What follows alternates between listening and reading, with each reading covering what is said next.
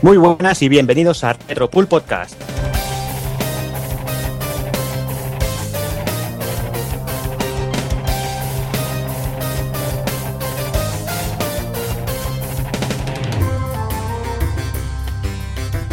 Cuarto programa ya de Retropool Podcast. Eh, se nos ha retrasado un poquito, pero bueno, estamos en agosto y creo que, que la cosa es normal, que se vaya retrasando. Vamos todos con esta calor un poquito a relentín. Y bueno, para no liarnos demasiado, vamos a empezar a presentar aquí al equipo, a la gente y a los invitados. Y empezamos por, por el amigo Evil. Evil, ¿cómo vamos? Muy bien, aquí deseando empezar este programa que es, un- es bastante especial para mí, porque es una de las sagas de videojuegos que más me gustan y, y sobre todo quizás esté entre, entre los que vamos a hablar un juego que habré jugado horas y horas y sobre todo muchas horas contigo también. Sí, sí, muchas, muchas. Pero bueno, podemos desvelarlo ya. Vamos a hablar de la saga Street Fighter 0, Street Fighter Alpha por aquí. Y yo sé que, que el amigo Taco Kun también que le ha dado bastante caña al tema. Pues sí, porque además eh, guardo un especial cariño a la saga. Bueno, eh, fue culpable de que gastase muchos duros en las recreativas, de que tuviera que tener una Super Nintendo de lanzamiento y la saga Street Fighter Alpha en concreto de que me comprara una, una PlayStation. Así que muchas ganas también. Y aquí también tenemos pasando calor ahí con su abanico roto, es el amigo Doki. Ya te digo, menudo calor hace aquí y bueno, y ya como digo, ya muy contento por el programa, por este retro, porque ya sabes que a mí me gusta muchísimo todo lo referido a retro. Y más con un juego como una saga como la que es Street Fighter, la cual yo puedo presumir de que soy el peor jugador de la historia.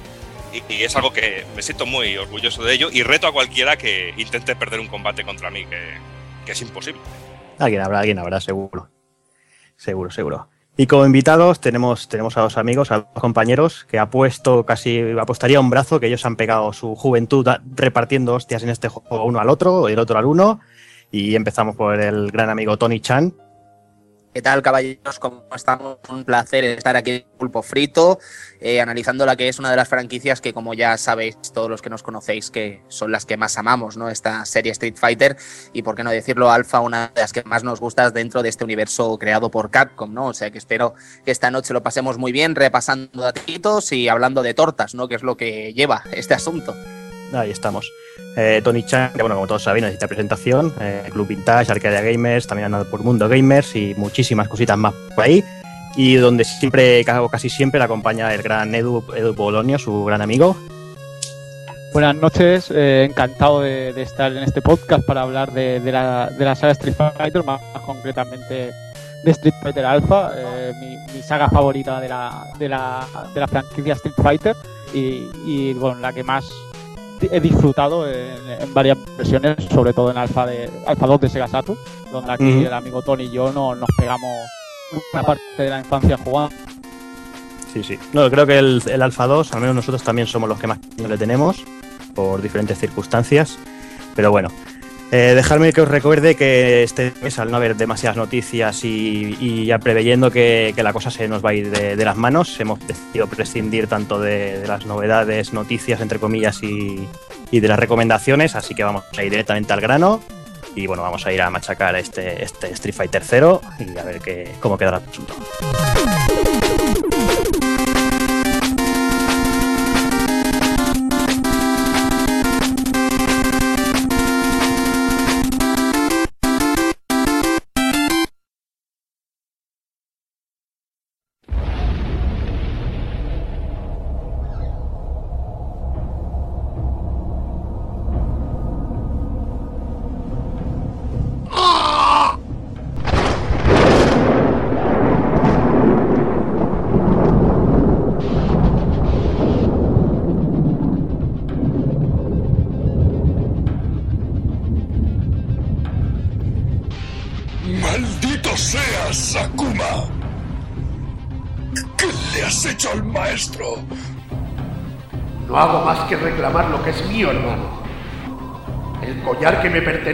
Ser el verdadero maestro de Dansatsuken. ¡Y era necesario matarlo! Goutetsu era débil y un necio que se negaba a usar todo el poder del Satsui enojado. Debí matarte en aquella ocasión. ¡Maldito loco! Te arrepentirás de ello. En estos momentos tu poder no es nada comparado con el mío. Morirás junto a tu querido maestro. Akuma, el poder te consume. Has perdido tu humanidad para convertirte en un demonio. El que mi puño debe derrotar. No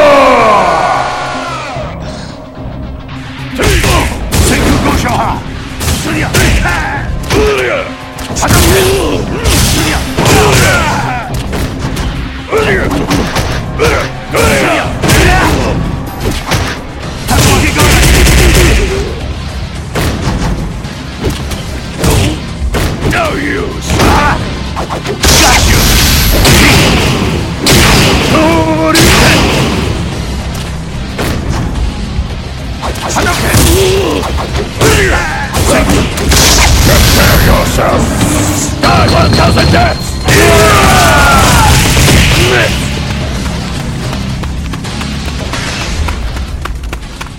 ¡Maestro Gouken! ¡Maestro! Detén tu puño y aléjate de ese hombre. Es peligroso.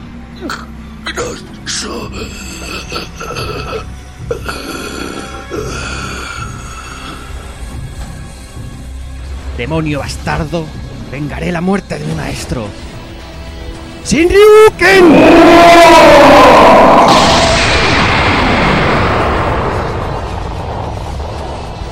Crío estúpido. La tierra y el cielo tiemblan ante mi poder. Regresa a mí cuando seas lo suficientemente fuerte y ven conmigo. Quizá entre ambos logréis divertirme.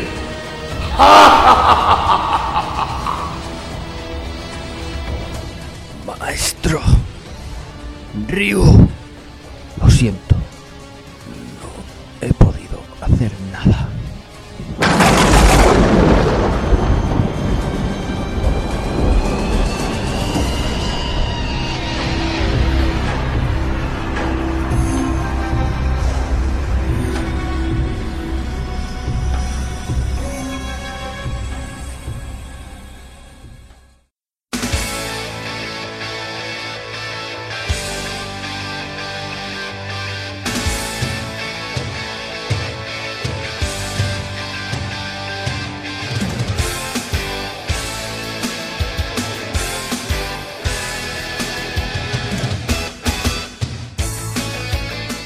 Hiciéramos una, una pequeña encuesta eh, sobre el tema de, de videojuegos a gente que no, que no estuviera actualizada con el tema y, pidiéramos tres juegos. eh, con muchas probabilidades, en la gran mayoría de estas listas aparecería Street Fighter, eh, y ya que el juego de Capcom, sin duda, es, uno de los juegos que se ha convertido por méritos propios en, uno de los grandes iconos del mundo de los videojuegos.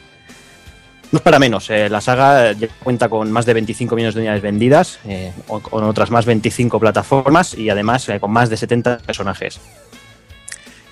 Como parece que, que de 25 va la cosa y como todos sabéis, eh, este año se cumple el 25 aniversario de, de la saga. Eh, de- de- de- dentro del Retropulk Podcast queremos rendirle las próximas horas un pequeñito tributo por nuestra parte, por los buenos, malos y, y momentos que nos ha dejado pasar. ¿no? Tenemos, hemos tenido buenos momentos, momentos de gloria, hemos tenido momentos de rabia. Yo creo que más uno de aquí habrá roto algún mando, eh, por no decir otra cosa O mordido. o mordido también. y, y bueno, eh, como no queremos que se alargue mucho, mucho la cosa, tampoco queremos hacer un centrarnos en todo Street Fighter porque sería básicamente una locura. Y, y bueno, hemos decidido hablar de, de la saga Cero o del Alpha, como, como prefiráis. ¿Y el por qué? Pues no lo sé. Posiblemente sea, sea la saga que a, la mayoría nos, más nos gusta y más nos, nos ha traído durante horas y horas. Y es eso, vamos a hacer un pequeño repasito a las tres entregas con sus versiones sus, y, su- y toda su, su historia. Así que bueno, vamos al, vamos al lío, de desearle a, Street Fighter un feliz vigésimo quinto aniversario y bueno, que sean por- como mínimo otros 25, que bueno, que al parecer la cosa va bien y nada, y vamos a empezar. Como todos sabéis, en 1987 salía Street Fighter, en el 91 Street Fighter 2 con sus versiones y después, bueno, ya teníamos Super Street Fighter y hasta el el 95 sacando versiones. Y quizás eh, la saga Alpha fue el primer reboot de, de la saga, ¿no? Eh, fue la que nos cambiaron gráficamente, nos cambiaron todo. Y, me gustaría aprovechar aquí el momento que sé que tú tienes aquí preparado un speech para, para preguntarle qué es para él la saga Street Fighter en general. Pues la saga Street Fighter para mí representa el, el jugador que, el jugador que soy ahora, básicamente. Sin Street Fighter eh, poco habría seguido jugando, básicamente. Street Fighter y Castlevania han sido mis dos grandes mitos. Y de Street Fighter, pues desde el principio con, con Street Fighter 2 hasta, hasta, hasta, Street Fighter, hasta Street Fighter 4, evidentemente. Con la saga que más me quedó en cariños es la saga Street Fighter Alpha, básicamente por la estética anime, por esos personajes nuevos que no veíamos en, Street Fighter en Street Fighter 2, incluso añadidos de, Final Fight, eh, como ese Wii, que es uno de, de mis, mis personajes favoritos, tanto Final Fight como, como en este, en este Street Fighter Alpha. Y aparte, Street Fighter Alpha es donde más competitivamente hablando he, he jugado, eh, es donde más cariño he tenido, y sobre todo, en, como ya he dicho antes, en Street Fighter 0 de- 02 de, de Sega Saturn, que fue mi gran, mi gran, mi gran descubrimiento con esta saga Street Fighter Alpha, ya que no había jugado al Alpha original. Y ya con Street Fighter Alpha 3 es el, el máximo, ¿no? O sea, todos los personajes que venían en versión consola y etcétera. Para mí Street Fighter es el, es, eh, el juego o la franquicia que me ha hecho ser el jugón que soy, que soy ahora, prácticamente. Tony, ¿tú qué dices? ¿El Street Fighter para ti? Pues para mí es difícil de explicar, ¿no? Eh, yo siempre he sido muy de Street Fighter, como todos sabéis, y francamente Street Fighter Alpha supuso para empezar el poder disfrutar del personaje de Gouki, ¿no? El personaje de Akuma, un personaje que, que, tomó un calibre casi mitológico, ¿no? En el momento en que apareció por primera vez en Super Street Fighter 2X y que evidentemente cuando apareció nosotros, al menos yo, eh, un chavalito que en ese momento tenía 8 años, no era consciente, ¿no? Pero cuando lo vi a lo largo de los años, ¿no? A lo largo de los siguientes dos o tres años, a lo mejor en cualquier revista, cualquier publicación, no recuerdo el momento, probablemente me lo explicó Edu y flipé, ¿no? Con ese personaje. Y la oportunidad de poder disfrutarlo o poder jugar con él en un juego como era Street Fighter Alpha, pues francamente me supuso un shock, ¿no? Un shock de, ver a un personaje mucho más poderoso que Ryu y Ken, no obstante es el hermano del maestro de ambos, entonces era como una cosa muy, muy guay, ¿no? Por lo demás, eh, ahora viéndolo con perspectiva y tal, evidentemente Street Fighter Alpha sienta las bases de un juego de Street Fighter que, que tenía que evolucionar, digamos, con respecto a lo que habíamos conocido en los capítulos de Street Fighter 2, en los distintos capítulos de Street Fighter 2.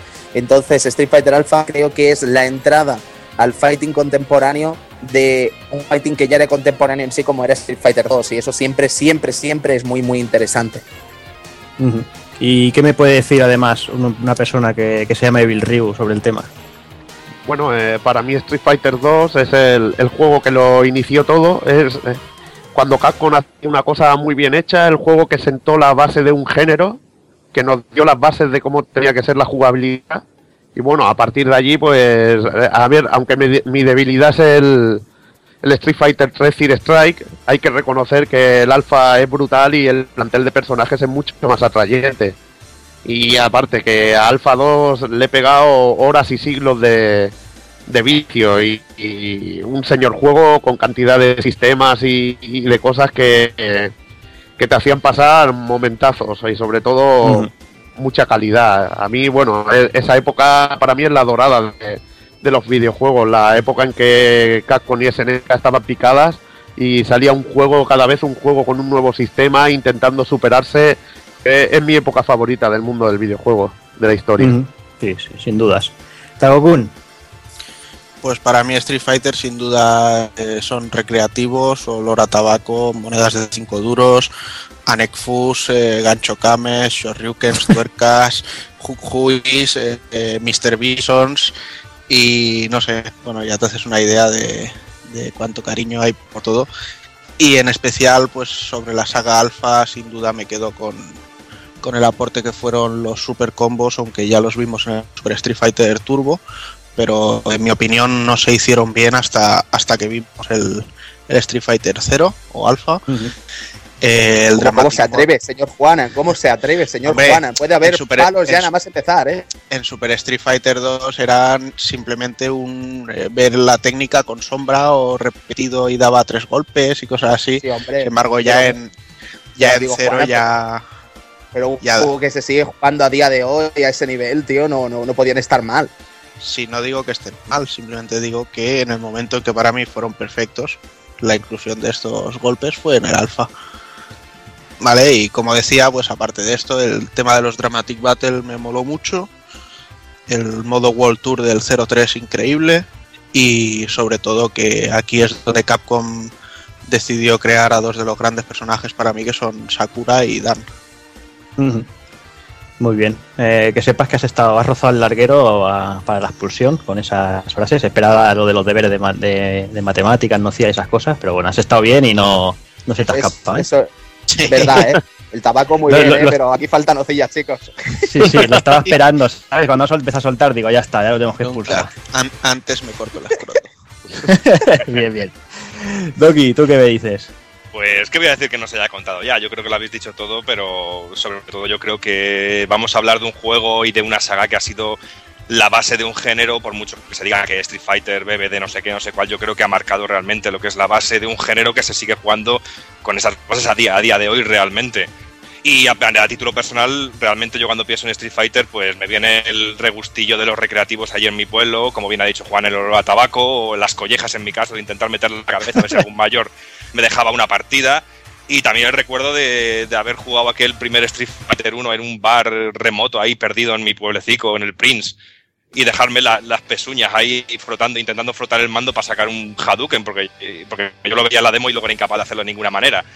Y nada, y luego si me tuviera que quedar con un título, luego me gustó mucho el Street Fighter 3, es decir, Strike. Yo creo que ha sido el título que más me ha marcado. Y luego me llamaba muchísimo la atención todo lo que era la saga Alpha, que yo por desgracia mi pueblo, aquí tan en el centro, en Valladolid, en Medina del Campo, que era mi pueblo, no, no nos llegaba las recreativas, como vosotros que tenéis más suerte, os llegaban todas las cosas. Aquí llegaban cuatro recreativas juntadas y no podíamos disfrutar de estos juegos. Y yo, yo lo veía en imágenes únicamente en ciertas revistas de videojuegos y tuve que tirar muchos años con la versión de Super Nintendo de Street Fighter Alpha 2. Y tuve que jugar a eso y me limitaba a eso. Y, pero bueno, para mí todo un lujo poder hablar de esta, de esta saga y sobre todo aprender mucho con nuestros dos invitados que creo que son catedráticos en el fighting game y sobre todo en Street Fighter. Fíjate que en, en todas las rememoranzas que hemos soltado, ninguno hemos hablado de esas joyas como Street Fighter Turbo Hyper Champion, cuando hacías un Shoryuken y te salían cuatro Hadoukens de debajo del sobaco y cosas así. Es- Es- eso, eh, eso es one. Edition. Exacto. Yo creo que todos los hemos jugado y todos queremos borrarlos un poco de, de la mente. No, eso era locura, en estado puro. Pero bueno, y por mi parte, bueno, como ya muchos sabéis, eh, mis, mis años dorados también fueron, como comentaba el Ryu, eh, esa época, ¿no? La época de los piques Street Fighter 0, King of Fighters, y bueno, con Evil Ryu hemos ido casi casi de la mano, como el que dice, durante todo este tiempo, y a Street Fighter 02 creo que le hemos pegado cientos y cientos de horas, fue una auténtica locura. Y yo si me tuviera que quedar con novedades de, de Street Fighter 0, simple- eh, me quedaría directamente con los Dramatic Battle y con el sistema de counters que me pareció fantástico. Y bueno, pero bueno, eso no adelantaremos acontecimientos y luego ya en el sistema de juego ya, ya iremos a- al grano y explicaremos todo, todo con todo lujo de detalles. Así que nada, empezamos con Street Fighter 0 y, y vamos al lío.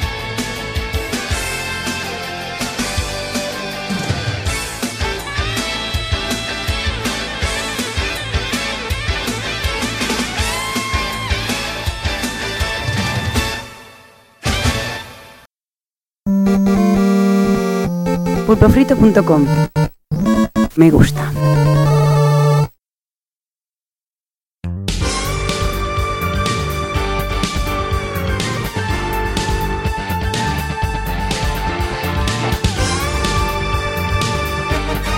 Pues el primer capítulo de la saga Street Fighter 0, eh, en su primera fase de desarrollo, lo conocíamos como Street Fighter Legends. Bueno, imagino que lo conocería Capcom con ese nombre, porque a nosotros nos llegó ya directamente Sobao y todavía no teníamos internet como para saber los nombres previos. Pero bueno, en, en cualquier caso lo vimos en 1995 y era un nuevo juego de la saga que por primera vez de- durante muchos años no se trataba de, de una simple revisión de- del legendario Street Fighter 2 que ya salió en el 91 y bueno en esta ocasión el juego se diferenciaba claramente porque utilizaba un estilo muy muy anime muy de dibujo animado y que era muy similar también al que vimos en Darkstalkers o X-Men Children of the Atom, funcionando sobre la, gloriosa CPS2. Pues cronológicamente podríamos co- colocar este juego antes de los sucesos que vimos en, en Street Fighter 2. ¿Vale? Y de esta forma pues nos incluyen personajes del Street Fighter original, de Final Fight y algunos que no habíamos visto todavía en la saga. El plantel completo de luchadores diría que es tan completo como el de un Blast Blue de día de hoy. Sin, Tan. querer, sin querer, sin querer ofender. Es cierto, pero es cierto. Son Tan, 10 tan, personajes y, y, tres, y tres secretos. ¿Vale? Y de inicio contamos con Ryuken, Chun-Li, Charlie Nash, Rose, Verdi, Adon, Gumi, Sagat y Sodom. Y los tres secretos que son Dan Hibiki, Akuma y Bison, que vosotros decidiréis si es Mike Bison, Mr. Bison, Manolo Bison o su puta madre Bison. No, esto es un lío, un lío que se hicieron. Sabéis que el nombre japonés, muchos lo sabréis que, que es Vega. Y en, eh, y en la versión japonesa, el boxeador recibía este nombre: Mike Bison, M. Bison. Era una parodia para Tyson, que le gusta tanto a los japos. Incluso en Hajime no Ippo hay un personaje que también es un calvo, el que haya seguido esta serie de anime japo de boxeo. o Se idolatran a este personaje, a, Ma- a Mike Tyson y tenemos un personaje que también que es clavadito a, a Tyson y bueno pues con la confusión lo, lo pasaron como M Bison a la versión occidental y ya no sabemos quién es el, el mayor el Mister o como o como me dice mi el amigo Doc es Manolo Bison Bueno, de hecho, Evil, ahora que lo dices de Jaime no en sí es el, el Peekaboo, que es el, el que más se estila utilizando eh, Mike Bison. Pero bueno, volviendo a lo nuestro y hablando de personajes, parodias e historias, qué, qué gran personaje era ese Dan Hibiki, ¿no?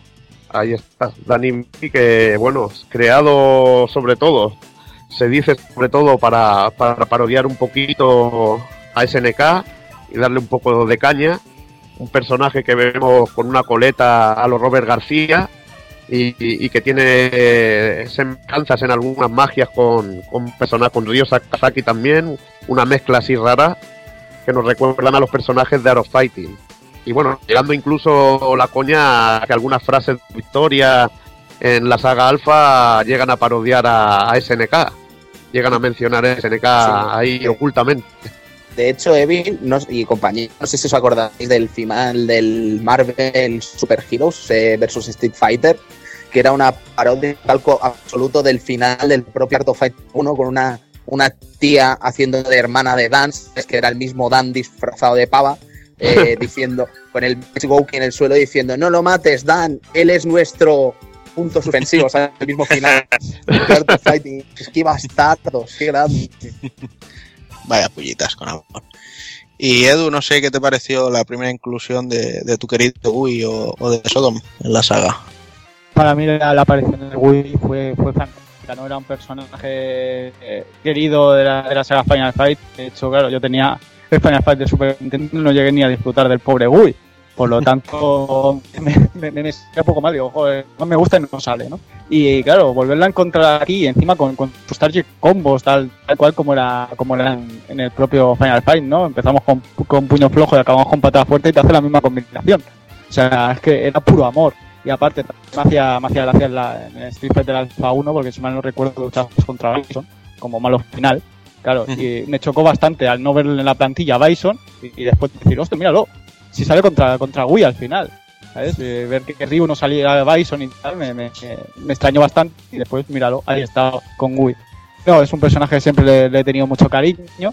A, a, Sodom no tanto, quizá eh, no, no me hacía tanta, tanta, gracia. De hecho, esperaba ver a, a, Cody en un principio, ¿no? Después de, de haber visto a Wii, digo, oh, a lo mejor meten a Cody. Y tuvimos que esperar dos entregas más para verlo y encima con, el, con ese traje de, de, carcelero, ¿no?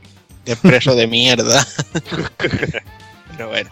Y nada, preguntaría a Tony qué tal con su Ryu, pero como es un personaje que ha llevado desde. Yo creo que, que no has cambiado nunca, ¿no? Wow, que, eres, que... que, eres, persona de Ryu y, y punto. Y si, te, y si te lo pudieras coger tres veces en juegos como el Marvel, te lo cogías tres veces. Sí, sí, sí. De hecho, vamos, cuando vi Street Fighter Cross Tekken que anunciaba y era tal, supe que iba a llevar a Ryu y Ken. ¿Sabes? Yo soy un tío pues romántico, amigo Juana. Soy un tío romántico que le voy a hacer. Y, y a mí Ryu pues es un personaje que siempre me ha gustado y evidentemente pues en Alpha pues no sé, no sé, no iba a cambiar el asunto, ¿no? Luego debo reconocer que en Alpha 3 llevo a Ken por motivos obvios, pero bueno, que debería llevar a Gouki por motivos aún más obvios, ¿no? Pero bueno, ya llegaremos a Alpha 3 si hablamos esto. Pero molaba Ryu el hecho este, ¿no? De, de que tenías un Ryu pues eh, pues con más supers, con más, eh, más ataques, más chicha, ¿no? Más ataques en el sentido de que tenía más movimientos, eh, un nuevo aspecto para el personaje y eso pues quieres que no siempre era interesante, ¿no? Y bueno, pues Ryu, ¿qué queréis que os diga? Es que a mí un personaje se me pone un cinta, una cinta en la cabeza y me pongo, me pongo tonto ya, ¿no? Eh, mira a Philip Callahan, ¿no? Philip Callahan al momento que se puso la cinta en el pelo dije, vale, ya tengo personaje de Oliver y Benji y de entonces soy pro Matsuyama, ¿no? Ya os digo, a mí Ryu es un personaje que me encanta, que lo adoro y que, y que, bueno, que para mí es uno de los más representativos ya no solo de Street Fighter, sino de la propia historia del videojuego. Ahí, ahí, Además, acuérdate 100%. de, de la escena de, del Ken dándole la cinta arriba, o sea, eso ya... eh, Pero es que eh, en la peli es una escena muy mítica, ¿vale? La película de animación japonesa de Street Fighter 2 Animated Movie es una escena realmente increíble, pero cuando vemos ese final, por ejemplo, en Street Fighter Alpha 2, ¡buah! es que se te cae todo al suelo, tío, es A increíble. mí, a mí la escena mejor de entre Ryu y Ken sin duda es Ken que ves delante de tu puño. O sea, por mucho que fuera de la peli, para mí eso fue increíble. Sí, mucho, sí. Mejor, mucho mejor que la entrega de la cinta y todo. Sí, sí. Yo, ahora que hablamos de la peli, que no creo que vayamos a parar mucho en la peli a lo largo de la, del programa de hoy, yo quiero recomendar desde aquí, desde Pulpo Frito, lo que siempre recomendamos, que echéis un vistazo a la versión en inglés de Street Fighter 2 Animated Movie, porque es increíble el doblaje, es increíble la música y vale la pena. Luego la japonesa, pues es un quilombo extraño, ¿no? Pero bueno, también échale un vistazo, pero en americano mola mil, de verdad. Bueno, y Jordi, tú que eres el, el único de nosotros que tolera juegos militares, rollo Call of Duty y esas mierdas, ¿qué te parece la inclusión de aquí del, del amigo perdido de Guile, de salvar al soldado Charlie Nash? Yo también Hombre, tolero, yo creo ¿eh? que... Sí, sí. No, no, yo creo que, que, bueno, que durante Street Fighter 2 eh, nos, preguntamos una y mil veces quién cojones era Nash o Charlie, que siempre nos aparecía en el final de Guile y todo eso. Y verlo aquí ahí repartiendo hostias y esas cosas, yo creo que, fue una, una, un acierto, es un acierto total de haber metido este personaje.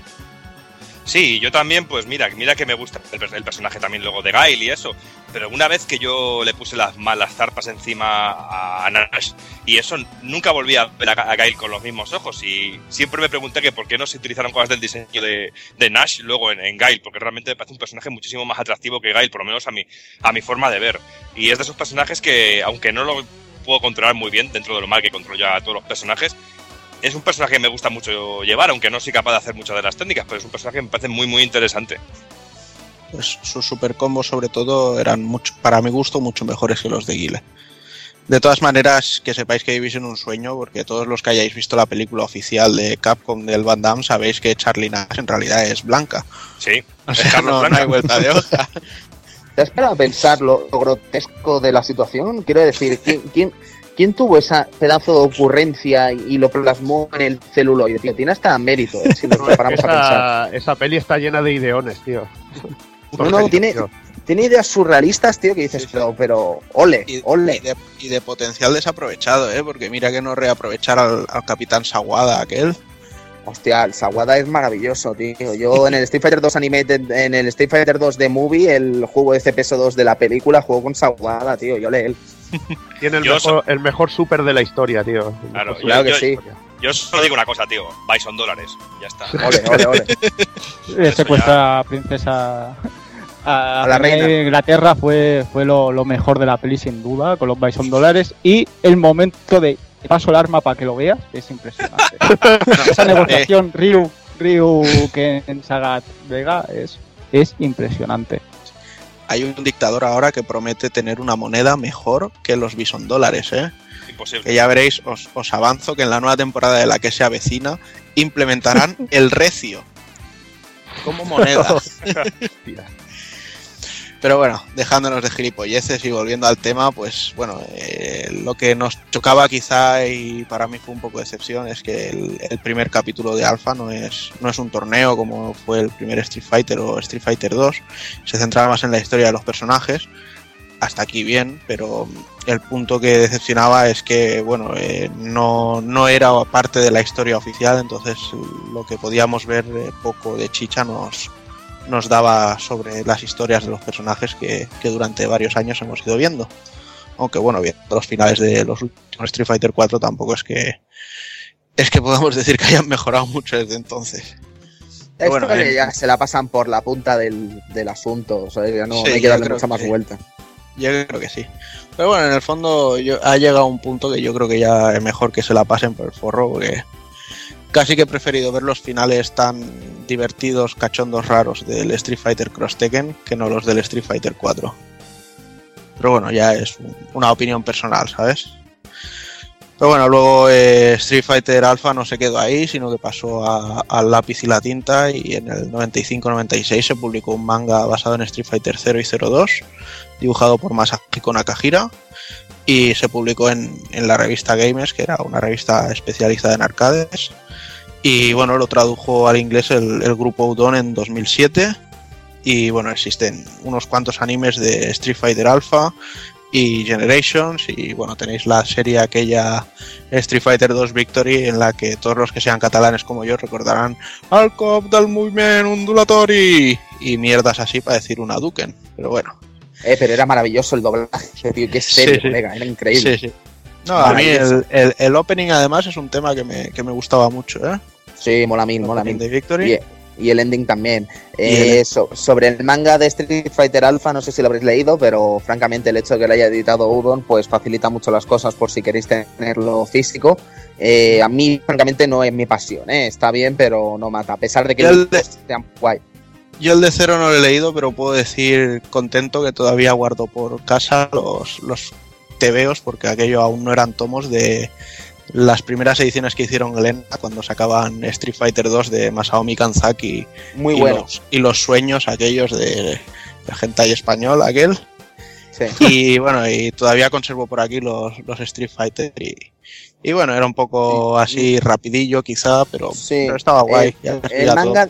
El manga de Kanzaki es muy recomendable porque es una grandísima historia, aunque no tenga absolutamente nada que ver con la historia original de Street Fighter 2. Pero sí, para mí es una de las mejores, uno de los mejores mangas que se han hecho de Street Fighter 2.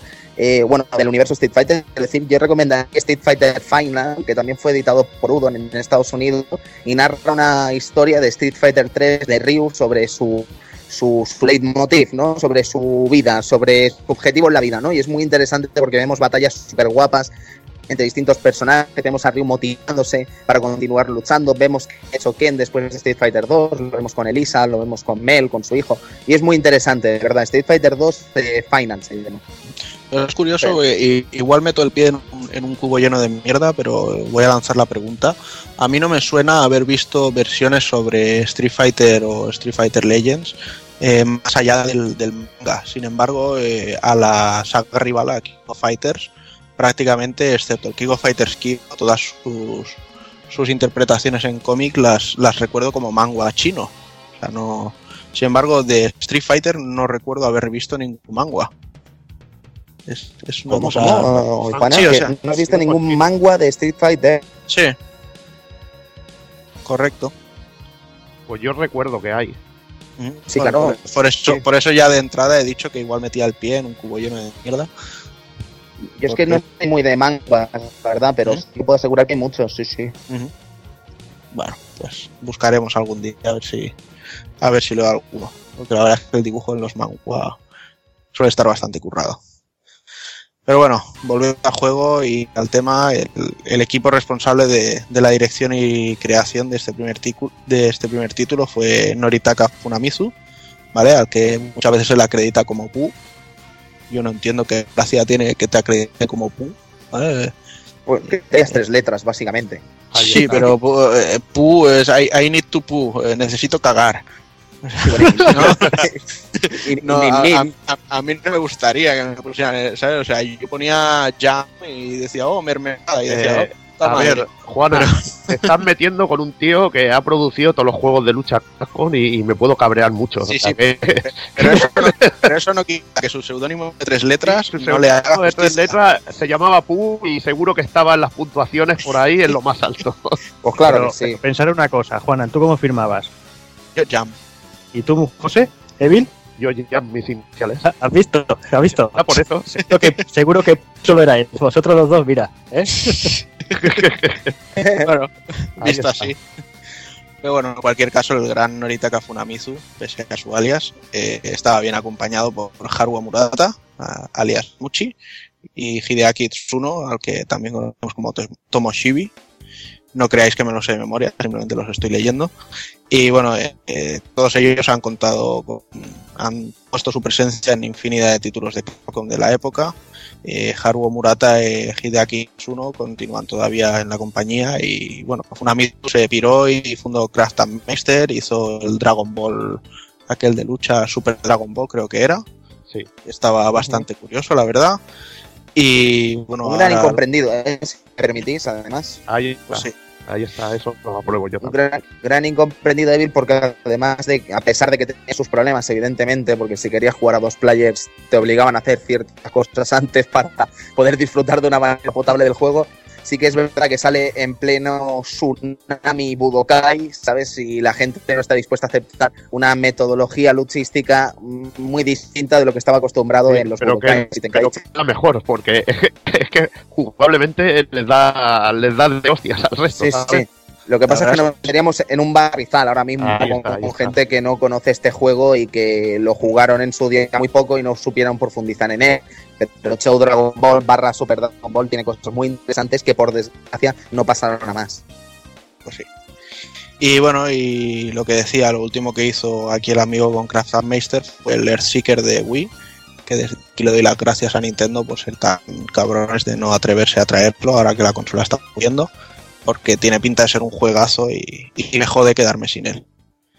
Pero bueno, Bueno, y entonces ahora vamos a empezar un poquillo con la chicha y vamos a explicar un poco el sistema de juego, que básicamente ya lo conocemos todos, todo, lo- todo el mundo que, que se llame jugón ha jugado a Street Fighter 2 y sabe las bases de, de un juego de lucha. Y el que no lo sepa, que se vaya a coger un mando y vaya a aprender que es un mundo increíble. que se les que la hierba buena. Ahí está. Y nada. eh, principalmente vamos a hablar un poquillo de las novedades que, que incluye Street Fighter Alpha, que, son bastantes y algunas de ellas, bueno, discutibles, pero otras, la, la verdad, la más de interesantes. En principio, eh, podíamos seleccionar al personaje, al escogerlo, teníamos dos modos, manual y, y automático, y el manual es el, el clásico modo de, de juego sin simplificaciones, es decir, a pelo, todo lo hacemos nosotros y es el verdadero el, el verdadero modo que tiene que coger a alguien que, que se quiera divertir de verdad. Porque el automático te simplifica demasiado, te da autodefensa para varios hits, eh, la posibilidad de, de hacer un especial con un puño y una patada de la misma intensidad y bueno, te quita un poco la magia del juego. Y en este modo, lo único que tiene para, para equilibrar un poco lo de la autodefensa es que estaremos limitados a una barra de super, en vez de las tres que tenemos disponibles. Luego, una de las novedades que a mí me gustó mucho, luego en posteriores entregas ya, ya se cambió un poco, es que se metió el Chain Combo. Eh, el combo encadenado, que ya lo tenía Darkstalkers, que fue el primer juego de Capcom que, que lo tuvo, y también lo podíamos ver en X-Men Children of the Atom. El chain combo es simplemente que podemos enlazar varios golpes de flojo a fuerte consecutivamente, acabando en el acabando siempre en el golpe fuerte. ¿Qué os parecía a vosotros el sistema del chain combo? ¿Os gustaba o, o no, Yo- o no yo- molaba? Yo pido que se cuele el Edu, por favor, y nos, nos cuente sus paranoias con Ken. Es un sistema que en la saga, en la saga Street Fighter Alpha no, no lo veo.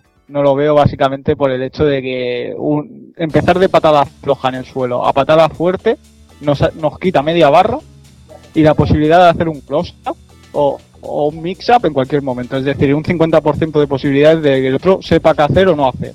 Y eso es una, es una barbaridad increíble. Otros personajes sí que lo han mantenido, como es el caso de Gui, por ejemplo, pero lo han mantenido como un target combo y que la única forma de hacerlo es de empezar de un puño flojo hasta una patada fuerte. Exactamente, mezclar. O sea, a mí- exactamente el, el Gui y el Yen también lo tiene, un poquito. Son los personajes que han algunos mantenido personajes- un poco de target combo, como bien dices. Sí, al- no, se añadieron target combos a, a Ken, en Dudley, en Street Fighter 3 también tenía bastantes target combos. Pero aquí la verdad es que en, en este momento de la saga Alpha era un poco, un poco raro, ¿no? Creo que Capcom quiso experimentar algunas cosillas de, de, de Dark Stalker y tal para implementarlas y la cosa pues no le salió muy fina ya que después veríamos como estos target combos en el suelo, por ejemplo, quedarían eliminados. Ahí está. Y bueno, luego al igual que en Super Street Fighter 2 Turbo, tenemos una barra de super. Y, pero esta vez, eh, en vez de un solo nivel, podremos cargarlo hasta tres niveles de fuerza. Que, los podemos seleccionar ah, o, hacer al tener la barra llena con tres niveles. Podemos escoger entre hacerlo de uno, de super, de dos niveles o tres niveles, según la cantidad de botones de puño o patada que pulsemos. Eh, los personajes también, otra, otra cosa muy grande que tienen, que, que lo hacía súper divertido y que le daba mucha variedad, es que tienen más de un super.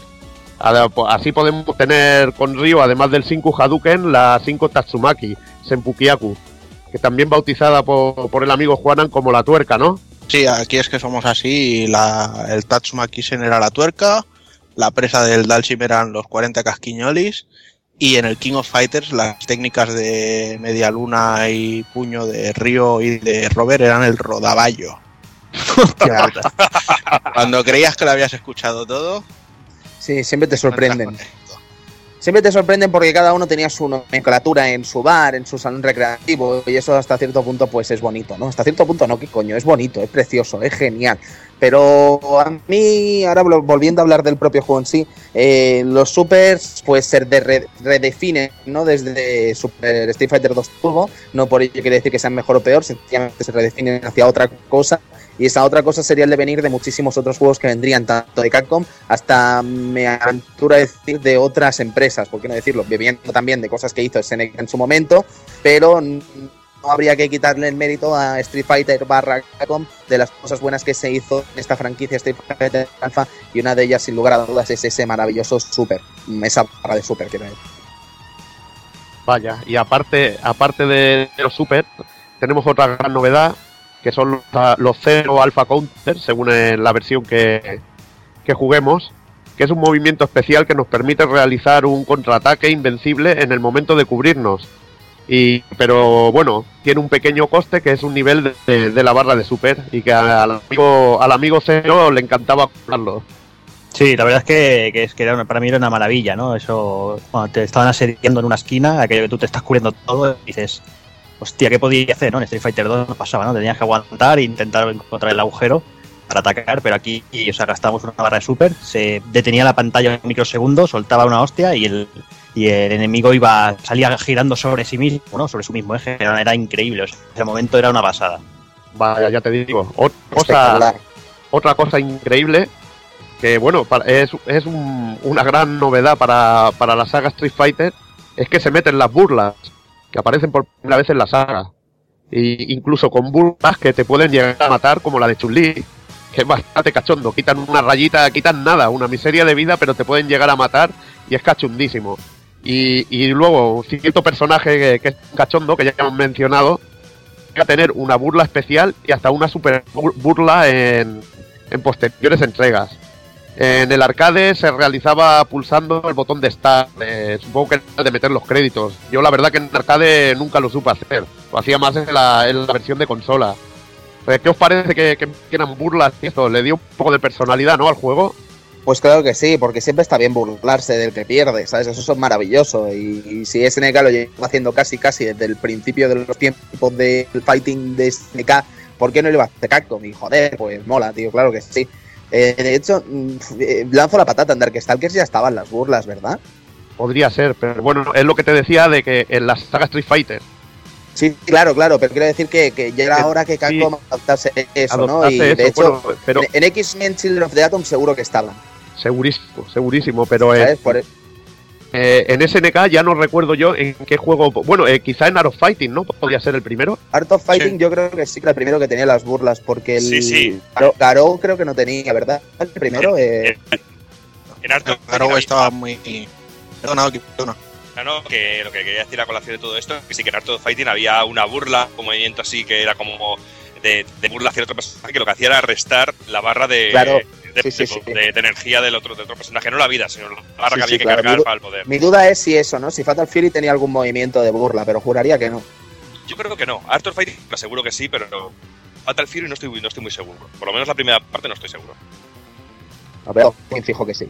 Aparte que la burla, o- a ver, si dejabas al otro estrellitas, que en estrellitas que había más humillante que hacerle una burla, ¿eh? Eso es lo mejor, hombre. Claro que Y luego, bueno, por último y no menos importante, eh, la posibilidad de cubrirnos en el aire, que para mí creo que es algo bastante, bastante necesario, porque evitaba un poco, podías evitar el tortugueo que te estuvieran esperando para el típico ganchito y, y- o según qué golpes. Y la verdad que era muy útil y recuperarnos de una llave eh, y rodar tras un golpe que nos manda al suelo, que nos daba un recovery o una recuperación bastante buena. ¿Qué opináis también de esto? Bueno, el recovery de la llave, interesante que lo rescatarán del Super Turbo y le sienta muy bien aquí en la, en la serie. Lo que vendría a ser el cubrirse en el aire, pues qué queréis que os diga yo. Es que me gustan más. eh, normalmente me gusta ese detalle de cubrirte en el aire o que tengas una posibilidad de defenderte en el aire, ¿vale? No quiere decir que no me gusten los juegos donde no te defiendes en el aire, porque entonces no me gustaría casi ninguno. Pero sí que es verdad que los Soft 98, por ejemplo, los King of Fighters así más eh, de las Orochi y tal, que sí que te lo permite. El Third Strike, la posibilidad de al menos hacer parry en el aire, que te da al menos una opción de cubrirte de alguna u otra manera, aunque estés haciendo parry. Eh, lo veo interesante. No sé si Edu estará de acuerdo con eso. Totalmente, aparte en, juegos más, más ofensivos viene muy bien cubrirte al aire, por el hecho de que algún golpe en el aire te pueda provocar eh, un, un- enlace bestia, ¿no? Por ejemplo, el hecho de, de tirar un, un sin Hadouken y ya directamente saltar con patada o algo, esto lo hace, lo hace más, más previsible. Y el hecho de también de poderte librar de las presas, pues como bien has dicho, ya estaba en, en Super Street Fighter. Eh, el hecho era el cheat típico de levantarte en el aire. Aquí como rodar pues también lo veo, lo veo bastante bien. Ahí está. Y luego, bueno, ya una vez en, el juego en sí, teníamos siete combates aleatorios y un, re- un rival final determinado por la historia de cada personaje. Cómo Eh, mola eso, Evil, tío. Eso es la bomba, tío. Eso es genial. Además, las conversaciones y eso estaban también, creo que estaban ya en esta, en esta primera entrega. Ahora ya Sí, es que sí. tengo un poco la memoria un poco lejana ya también. La verdad que hace tiempo que no le pego al alfa. Ay, amigo Evil, es que son muchos, con muchas guerras ya libradas, tío. Ahí está. Y son Sí, pero años, sí, tío. sí tenía las conversaciones. Sí que las Sí, sí, tenía. fijo. por Fijo supuesto. Y luego tenemos a tres personajes secretos. Uno Bison, que será el rival más común que nos encontraremos al final del juego. Y es seleccionable vía truco. Tenemos a Kuma Gouki, que, que si lo hacemos bien retornará como retornará en la misma manera que en Super Street Fighter 2 Turbo para atormentarnos y ponernos las cosas chungas. Y Dan, otro, el nuevo y cachón personaje que nos retará durante el transcurso del juego si cumplimos ciertos requisitos. Un combate de estos bonus game, se podría decir, pero bueno, bu- un poco buen cachondeo, cachondeo del bueno, que es lo que, que es lo que mola. Y luego aparte existe un modo secreto brutal llamado Dramatic Battle. Oh, sí. Esto aquí hay que levantarse y hacer una alabanza porque esto es la hostia. Que simula el, además- el- Habla, habla, Tony, dime, dime. Sí, perdona, que además, Evil, eh, seguro que te acordarás que tenía el tema de la peli, eh, cuando luchan Bison contra Ryu y Ken en la película de Street Fighter 2 Animated Movie, pero en su versión japonesa, el temazo este, Itoshi Sato, Setsuna Sato, Kokoro Suya Sato, que es un temazo que flipáis, ¿vale? Si sois capaces de copiar lo que acabo de decir, lo ponéis en el YouTube y flipáis con el temazo. Itoshi Sato, Setsuna Sato, Kokoro Suya Sato. Es increíble, es un temazo brutal. Y que salga ese tema con toda la melodía de CPS2 eh, mientras estamos luchando Ryu y Ken en un combate a muerte contra Vega barra Bison es realmente increíble, para vibrar, para vibrar.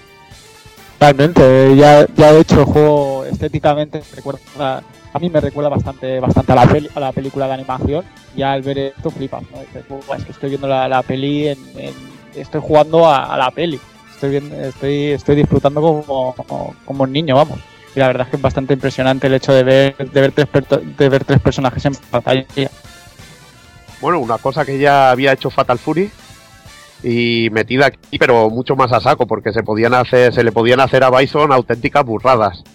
Y bueno, el- lo de la canción que lo iba a comentar yo y me lo habéis robado, pero el Tony ya Perdona, Evil, total. tío. Fucker- Lanzado, me lanzado. no, pero tú has sido fucker total, porque yo el título de la canción, ni idea. Yo te iba a decir el tema musical de la película, pero tú te sabes ya el título y todo, o sea que fucker total. Sí, te digo que es Fucker porque saberse el nombre de. O sea, fliparéis con el nombre de la canción, pensaréis que lo estoy leyendo, no, pero la realidad es que me sé el nombre, porque es que es la primera frase que se dice en la canción, que es esa: Itoshi Sato, Setsuna Sato, Kokoro Suya Sato, na na na na na na. Es temazo, temazo, temazo. Te, te diría que están muy fritos si no fuera porque yo estoy igual de flipado que tú, pero con la del ending de la película de Fatal Fury. De la peli que hizo. Masami Obari con el sí. Wow No Angel aquel. Sí, Eh, sí, sí, se avecina una tormenta y te meten la canción. Flipante. O sea, que te, te entiendo. Y bueno, y, y canción que, mm, como siempre, nos quitaron en las versiones occidentales del juego. Y bueno, vamos para el apartado técnico y vamos a hablar un poco de los gráficos. Sí, pues el juego gráficamente, aparte de todo lo que has ido comentando de la mecánica del juego, el, gran cambio sustancial que sufre, que sufre el juego partiendo de Street Fighter 2 es el cambio total de unos gráficos más, entre comillas, realistas que veíamos en los títulos de como Street Fighter 2 y todas sus versiones que hubo, fue el cambio a un estilo más de anime o dibujo animado muy cercano a lo que pudimos ver en Darkstalker y X-Men Children de Atom. Un cambio que para mi gusto le vino muy bien, como aficionado al manga que soy, yo creo que le dio, le dotó al juego de un dinamismo, que evitaba un poco la tosquedad también, entre comillas, que tenían los, los juegos en las otras ediciones. Y vemos a unos personajes mucho más jóvenes, vemos a Ken con el pelo más largo, a Ryu con unos, unos rasgos mucho más, eh, mucho más adolescentes y de, evidencian mucho más que es una precuela de lo que podemos ver en Street Fighter, Street Fighter 2. Y luego lo que nos encontramos en el roster de roster de personajes es lo que para mí me echa un poco para atrás de este juego, que es una selección muy, muy corta y con unos escenarios que también con un, un, número de ellos muy, muy pequeño, ya que se comparten para dos personajes con versiones diferentes de cada uno de los dos. Y yo creo que es un mal que hemos ido arrastrando hasta el día de hoy con otros títulos como eh, Marvel vs. Capcom 3 con un número de escenarios muy limitado y que yo creo que tampoco estaba tanto hacer un escenario por personaje en ese sentido. No sé Pero qué os parece a vosotros. Yo creo, Borja, que más que el problema de que hayan pocos escenarios, que es verdad que los hay, el problema de esos escenarios, que no es el problema que comparte Marvel vs. Capcom 3, es que esos escenarios no tienen ningún tipo de vida. Son escenarios a una parte vacíos, eh, insulsos, eh, no sé, por ejemplo, me viene a la cabeza la pantalla de China, ¿no? La pantalla de Chun-Li, la de la muralla china. Eh, qué, qué- qué mierda de pantalla, ¿no? No, no lleva ninguna parte. O, o Edu, por ejemplo, la pantalla de, de Ryu, ¿no? Con la tienda esta de Sonson y tal. Sí. A mí me preocupa bien la pantalla de Ken y el tío ese bailando. No, no pinta, no pinta nada. La, la de Charlie, bueno, de noche hay gente que queja, pero que ahí solo hay un tío bailando. Y por no hablar de ya de la pantalla de Rose y Birdie con el gato ese caminando. Es, es, es, es mala, son muy malas. A mí lo- los escenarios, es lo que digo, quizá es lo peor de, de- gráficamente del juego. A mí ese personaje me, me encanta, de hecho ya como he comentado antes, me recuerda mucho al, al utilizado en la, película de animación, sobre todo en los momentos en que la peli retrocede y hace los flashbacks a Ryuken enteran- entrenando y tal, que me recuerda muchísimo con la coleta y tal, evidentemente. Y, de hecho es eso, ya los personajes adaptados de Final Fight, por ejemplo, me parecen, cojonudos eh, y los personajes nuevos cogidos ya de, de Street Fighter de Street Fighter 1 también, el rediseño de Birdy, por ejemplo, o- o los personajes totalmente nuevos como Rose. Son personajes que en su momento impactaron. Bueno, eh, amigo, amigo Edu, te voy a hacer, bueno, una pequeña pregunta. Eh, es que el, el escenario de, de Birdie Rose, que sí, es insulso porque tiene muy poco colorido y tal, el, el escenario de Rose en, en- en lo que sería Street Fighter Alpha 2 y, y- y es que te lo cambio rápidamente por mucho homenaje que sea. Es que vale que A mí los homenajes me gustan, pero si, si está mejor llevado o algo, pues siempre se agradece No, hombre, a ver, lo decía en el tema de que, bueno, luego en curiosidades ya lo comentaremos, porque es un homenaje esta pantalla al- a la escena final de, de- del fútbol del dragón, en el que pelean que pelea Chuck Norris contra Bruce Lee, con los gatos detrás y todo. Y ese, bueno, tiene una psicología bastante bastante buena el Sí, lo- escenario. Sí, lo que pasa es que, claro, como para Birdi a mí no me. No, para Birdi no pega acaba mucho. De, de- de hecho, ningún escenario acaba de cuadrar con el, con el objetivo del personaje, ¿no? O sea, tienen en mitad de un barrio vacío con, con gente bailando a su alrededor, Birdi ahí, perdido la nada, Ryu eh, una- en un sitio comercial. No sé, no lo acabo de ver. Aparte de que tenía un colorido bastante pobre para hacer una CPS2. Sí, y, aparte, yo creo que ahí Edu ha dado la clave de- en el problema de los escenarios, que aparte del el nudo, el número tan pequeño de ellos, también yo creo que es la falta de carisma y de relación con lo que tiene que ver el universo Street Fighter en ese sentido. Por mucho homenaje que se haga a Bruce Lee, todo lo que quieras, pero yo creo que no coinciden mucho con lo que es la estética del universo Street Fighter. Al igual que ocurre con las animaciones del juego, que sí, hay todo que decirlo, es muy fluida, pero yo creo que técnicamente no muestra todo el potencial que podía ofrecernos eh, la CS2 en ese, en ese momento. En absoluto, en absoluto. Lo que pasa es que como primer paso, ¿no? Podríamos decir, pues siempre es interesante, ¿no? Sí, sí, yo creo que a mí me da un poco la impresión lo mismo que me ocurrió en su momento con el COP12. Uy, Que no, pare- ojalá, ojalá. que ojalá, que una- o- ojalá entonces fuera un poco Street Fighter Alpha en ese aspecto. Sí, sí, ya, hombre, pero me refiero a que realmente tuve la sensación de que estaba jugando una versión beta de algo que mucho mayor que vendría después.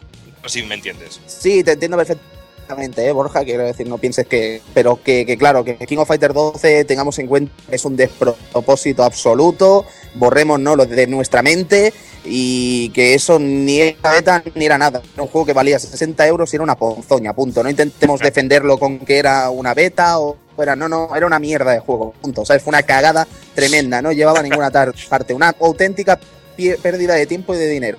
Ya está, eso fue KOF 12. Eh, Totalmente de acuerdo contigo. Como te sale ya la espuma por la boca y Sí, los ojos me- ensangrentados. Me indigna el COP 12, tío. Creo que a todos ya, nos normal. indigna. Creo que a Te, todos. enti- te entiendo perfectamente. Y le mando desde aquí un saludo a nuestro queridísimo amigo Funs, que se fue a Estados Unidos y se trajo un souvenir llamado King of Fighter 12, cuando tuve en la otra un Black Blue Calamity Trigger que dijo, no, voy a tirar de COP porque, bueno, es, es una marca típica, ¿no? Y Esto es seguro. cagada. Voy sobre seguro. Un Y bueno, al amigo Funs. Y al igual que el juego utiliza- utilizaba mínimamente las capacidades de la CPS2, yo creo que la música sí que se beneficiaba de una manera bastante interesante de la potencia que podía ofrecernos esta CPS2, ¿no, Evil? Sí, porque bueno, ya se empezaba a usar el, el sistema de sonido que usaba casi todas estas placas de Capcom, que era el Q-Zone. Y en este caso se recuperaron los temas de los personajes ya existentes con nuevos, nuevos remix. Y igual, igual que los personajes de Final que los temas están basados en el juego original. Y, algunos temas sensacionales. A mí el tema de Wii me encanta personalmente mucho. Aparte luego de nuevas composiciones que de, de los personajes eh, nuevos como Charlie, que tiene un tema que a mí me pareció realmente potente. No, realmente potente, potente. Y sobre todo, destacaría sobre todo, a mí personalmente el que más me gusta es el de Addon. Uno de los que más, más me gustan. A vosotros no sé qué tal os pareció la música del Alfa. A mí me pareció in- increíble el hecho de que, bueno, los remixes están muy bien, pero el tema de que lo- los, personajes nuevos y tal tengan canciones que estén a la altura de, de lo escuchado antes, me parece extraordinario. Básicamente porque yo considero Street Fighter 2 o Super Street Fighter 2, eh, su versión más completa, como una gran banda sonora hecha para un videojuego de lucha, como una de las mejores. Y escuchar temazos que estén a la altura, como es el tema de, de- de- del tema de Addon, del tema de o el tema de Rose, la verdad es que llena mucho a, la saga Street Fighter Alpha. Como tema preferido de, de Street Fighter Alpha 1, pues yo me quedaría con eso, como con el tema de Nash o con el tema de, de, de Addon. Y bueno, hablando un poco de entre de los que hicieron la música, tenemos a Isao Abe, alias Oyagi, responsable del tema de Sagat en Street Fighter 2 y de las musiquillas de, bueno, los jingles que serían del Versus y Here Comes a New Challenger. O sea que es un tío mítico. Y Vaya, normal- vaya dedos, vaya Ya, dedos tiene ese. te digo. Y acompañado por Shiun Nishigaki, alias Shiun, compositor en Super Street Fighter 2 de la música de Kami y Feilong. Otras dos que, que para mí son, pero canela Vaya, puta. vaya manco, vaya Vaya- manco. ese. vaya manco. Y ¿Sabes? que componía con los codos. y junto, bueno, junto a Oyagi son los pioneros de la música en CPS2. O sea que imagina el currículum de, de los señores. Y bueno, aparte no estaban solos y tenían a compositores tan competentes como Setsuo Yamamoto, responsable de la música de Mega Man X, que vosotros bien conocéis, amigo Tony. Qué fea es esa música, eh, tío. Madre de Dios, pedazo de banda sonora se montó ahí para Super Nintendo impresionante, macho. Todos los temas eran buenos y pegadizos. Es que, ¿qué más quería? Bueno, pero es que aparte este tío le tocará la, la fibra a Edu porque además tiene músicas de Final Fight y, y en Strider 2 que sé que es un juego que, que es una debilidad de, de Edu. Sí, la verdad es que la saga Strider es de, de mis favoritas y este Strider 2 es un juego que, que me encantó. Y la verdad es que saber que, que de Final Fight, Strider o el propio Rival School me, me, me llena de, de gozo. Es que es un buen compositor. Ahí está. También tenemos a Naoshi Mizuta, que después iría a Square y trabajó y trabajó en esta serie de videojuegos y es responsable de algunas canciones de Mega Man and Bass y de la mítica música de Danny Vicky. O sea que también tiene un buen currículum el señor. También tenemos a Naoaki. Este temazo, eh, chicos. El de Dan es un temazo bastante clave, eh. Y tenemos a Naoki Iwami, que tuvo poco tiempo en Capcom y es partícipe de la música de este juego y de Cyberbots Full Metal Madness, que esa es una auténtica debilidad para mí. Un juego que es una debilidad para mí. Que tiene Jin una... Saotome, Jin Saotome dándolo todo. Ahí ¿no? está Jin Saotome y que tiene un modo historia de los mejores que he visto en Capcom. Y bueno, es que ya digo, el equipo de música que hay para Alpha es una animalada. Y tenemos también a Yuko Takehara, también conocido como Yuko Kadota, que compuso algunas piezas para Final Fight, participó en Breath of Fire 2 y la saga Mega Man. Y es responsable de otros dos temazos como el de Rose y Charlie Nash. O sea que ya ves, variedad y encima variedad de compositores y hacer encajar una OST de lujo.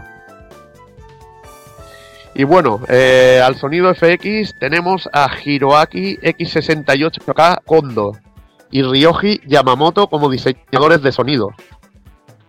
Ambos responsables de infinidad de trabajos en arcades de Capcom y que recuperan, en este caso, para mí, recuperan la contundencia de antaño que perdió un poco el Super Street Fighter 2. No sé qué os parece a vosotros esto.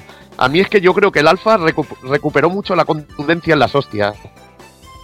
Puede ser, Evil, no, no, no es ninguna tontería eso. Quiero decir, eh, bueno, que no me atrevería a discutirte, eh, ojo. Quiero No, decir se discute tranquilamente, que, igual no, hay no, gente... que es, que es verdad que, este, que en Super Street Fighter 2 y Super Street Fighter 2 Turbo quizás los piños suenan de otra manera con respecto a World Warrior y Best Fight Champion Edition y aquí se vuelve a escuchar ese ese que te han pegado una hostia, ¿sabes? Que te han reventado la cabeza, ¿sabes? Entonces aquí mola.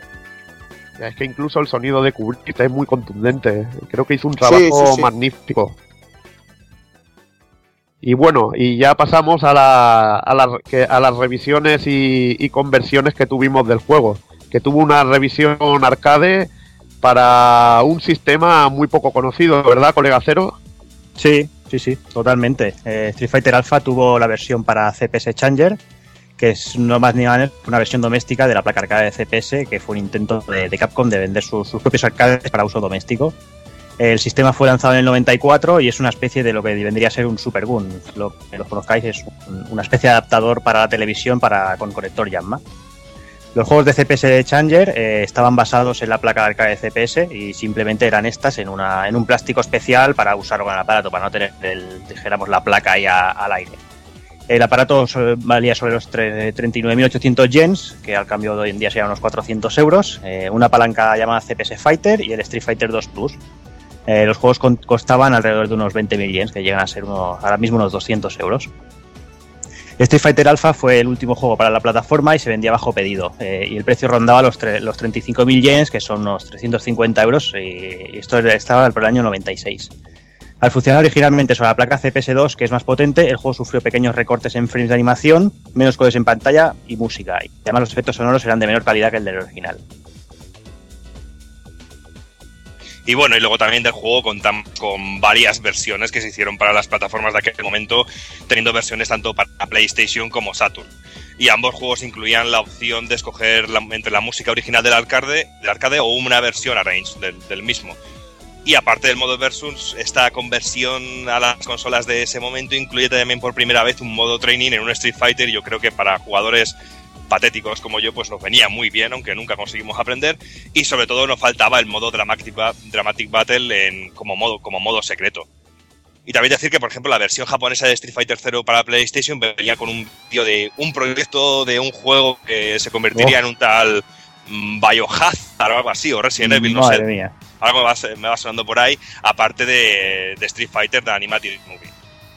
No sé, Increíble. increíble, ¿sabes? Si puedes encontrar todos esos, estos extras en un juego, pues me parece, me parece bárbaro, incluso una versión digna de recordar y digna de tener, aunque sea como ahí guardada, eh, como, como, oro, como oro en paño.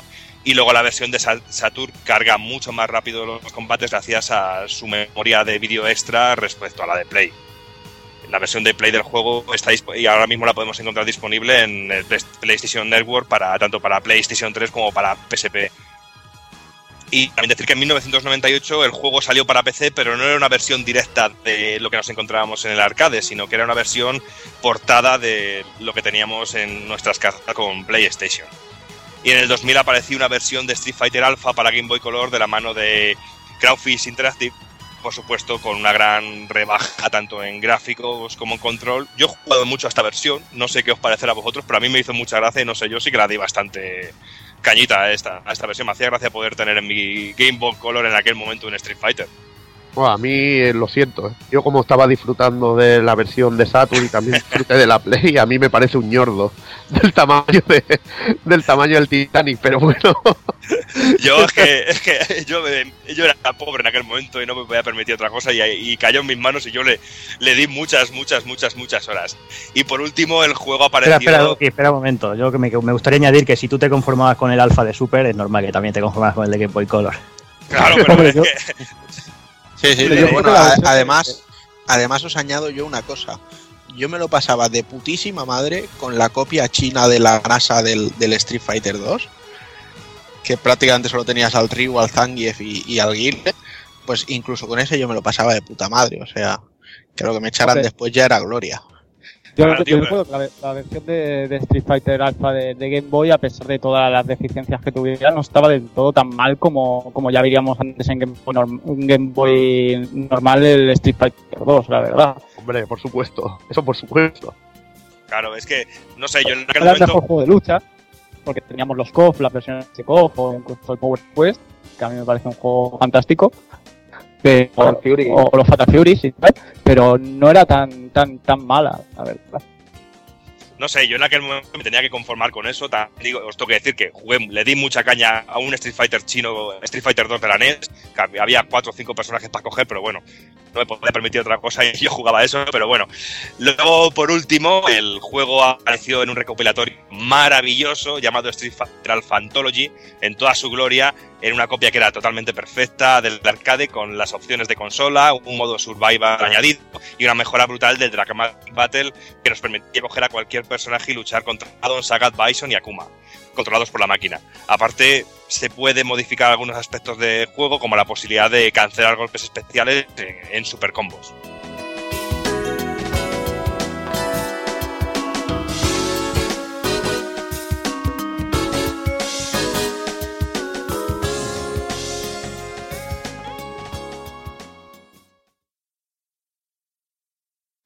¡Ay, ay, ay, Ozu, maestro! Hoy os vamos a presentar aquí una cancioncilla de, del tío este, del Vega de Español, que es un torero ahí, el ninja hispano, cobre sus huevos. La canción se llama El Patio de la Noche. Va por ustedes.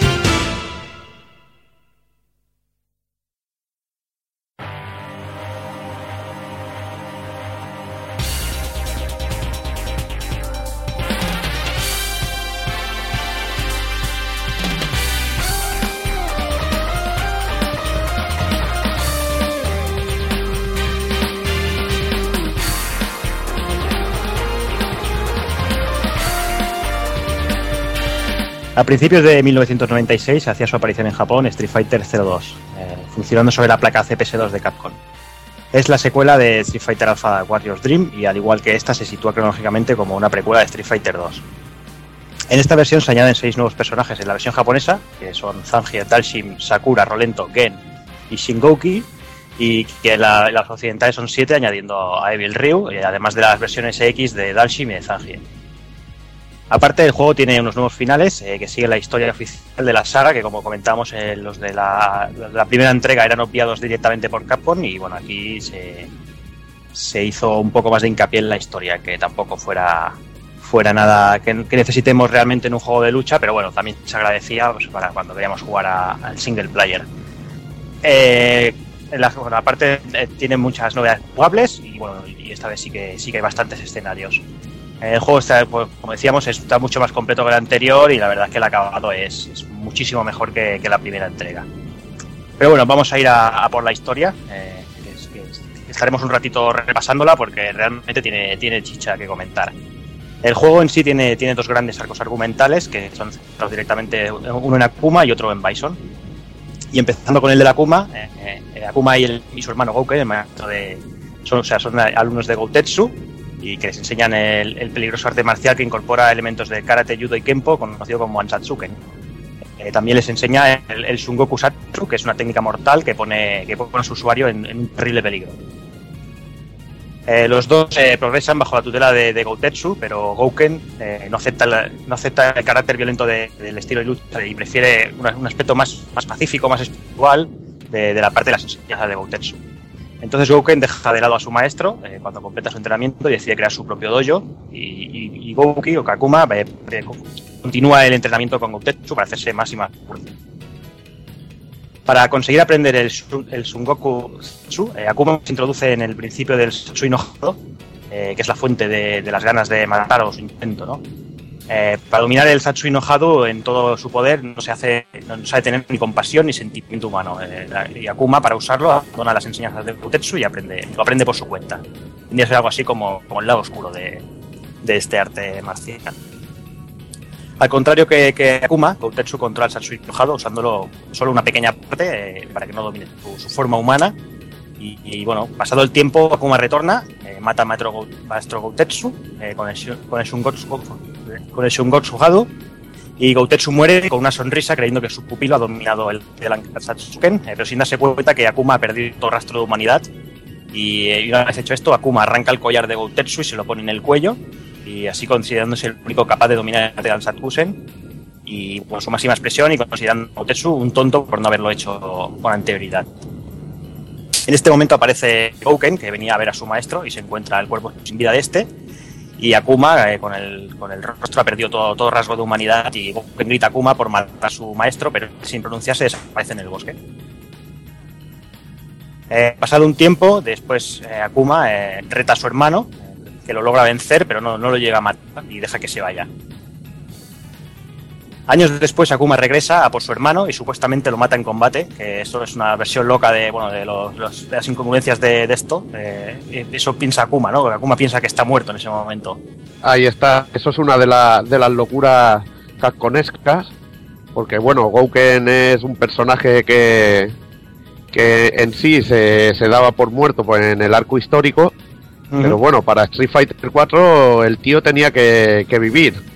Y, ahora supuestamente eh, Gouken no muere, sino que queda en un estado así de, de levitación o de meditación y se mantiene vivo hasta poder aparecer para, para volver a, a luchar contra Akuma y, y lograr vencer el Satsui no Hado. Eh, bueno, historias casconescas Sí, de videojuego para, para, poder re- para recuperar el personaje. para sacarnos por la patilla al personaje. Sí, pero, pero todos lo firmamos, ¿no? Todos teníamos ganas también de ver a Gouken en un Eh, juego. Por supuesto, por supuesto. Gouken estábamos todos esperando. Era el, el- el eterno rumor, ¿no? De, de Street Fighter. Que sale Gouken, que sale Gouken. Y nada, eh, una vez encuentra antes, supuestamente, en ese momento aparece Ken y encuentra muerto a su maestro. eh, y regresa, bueno, que regresa de, haber ganado el campeonato de Estados Unidos de artes marciales y presencia la muerte del maestro a manos de Akuma. Y Ken, bueno, intentar vengarse, fracasa miserablemente y es derrotado por, por Akuma. Tras, eh, tras vencer el primer torneo, por otra parte, eh, Street Fighter, eh, Ryu regresa a casa y Ken le cuenta todo lo que ha pasado con, con Gouken y, y Ryu combate con Ken y pierde, ¿no? Y no se siente igual tras su victoria contra Saga. eh, Ken le, rega- le regala la cinta del pelo y le aconseja que se concentre en el combate. Al final Ryu consigue localizar a Kuma en la isla de Goku, Gokuento y bueno, y donde libran una feroz lucha que acaba con Akuma hundiendo la isla en su, con su inmenso poder y comentando a Ryu que utilice el Satsui enojado y que se haga más fuerte para, para la próxima ocasión.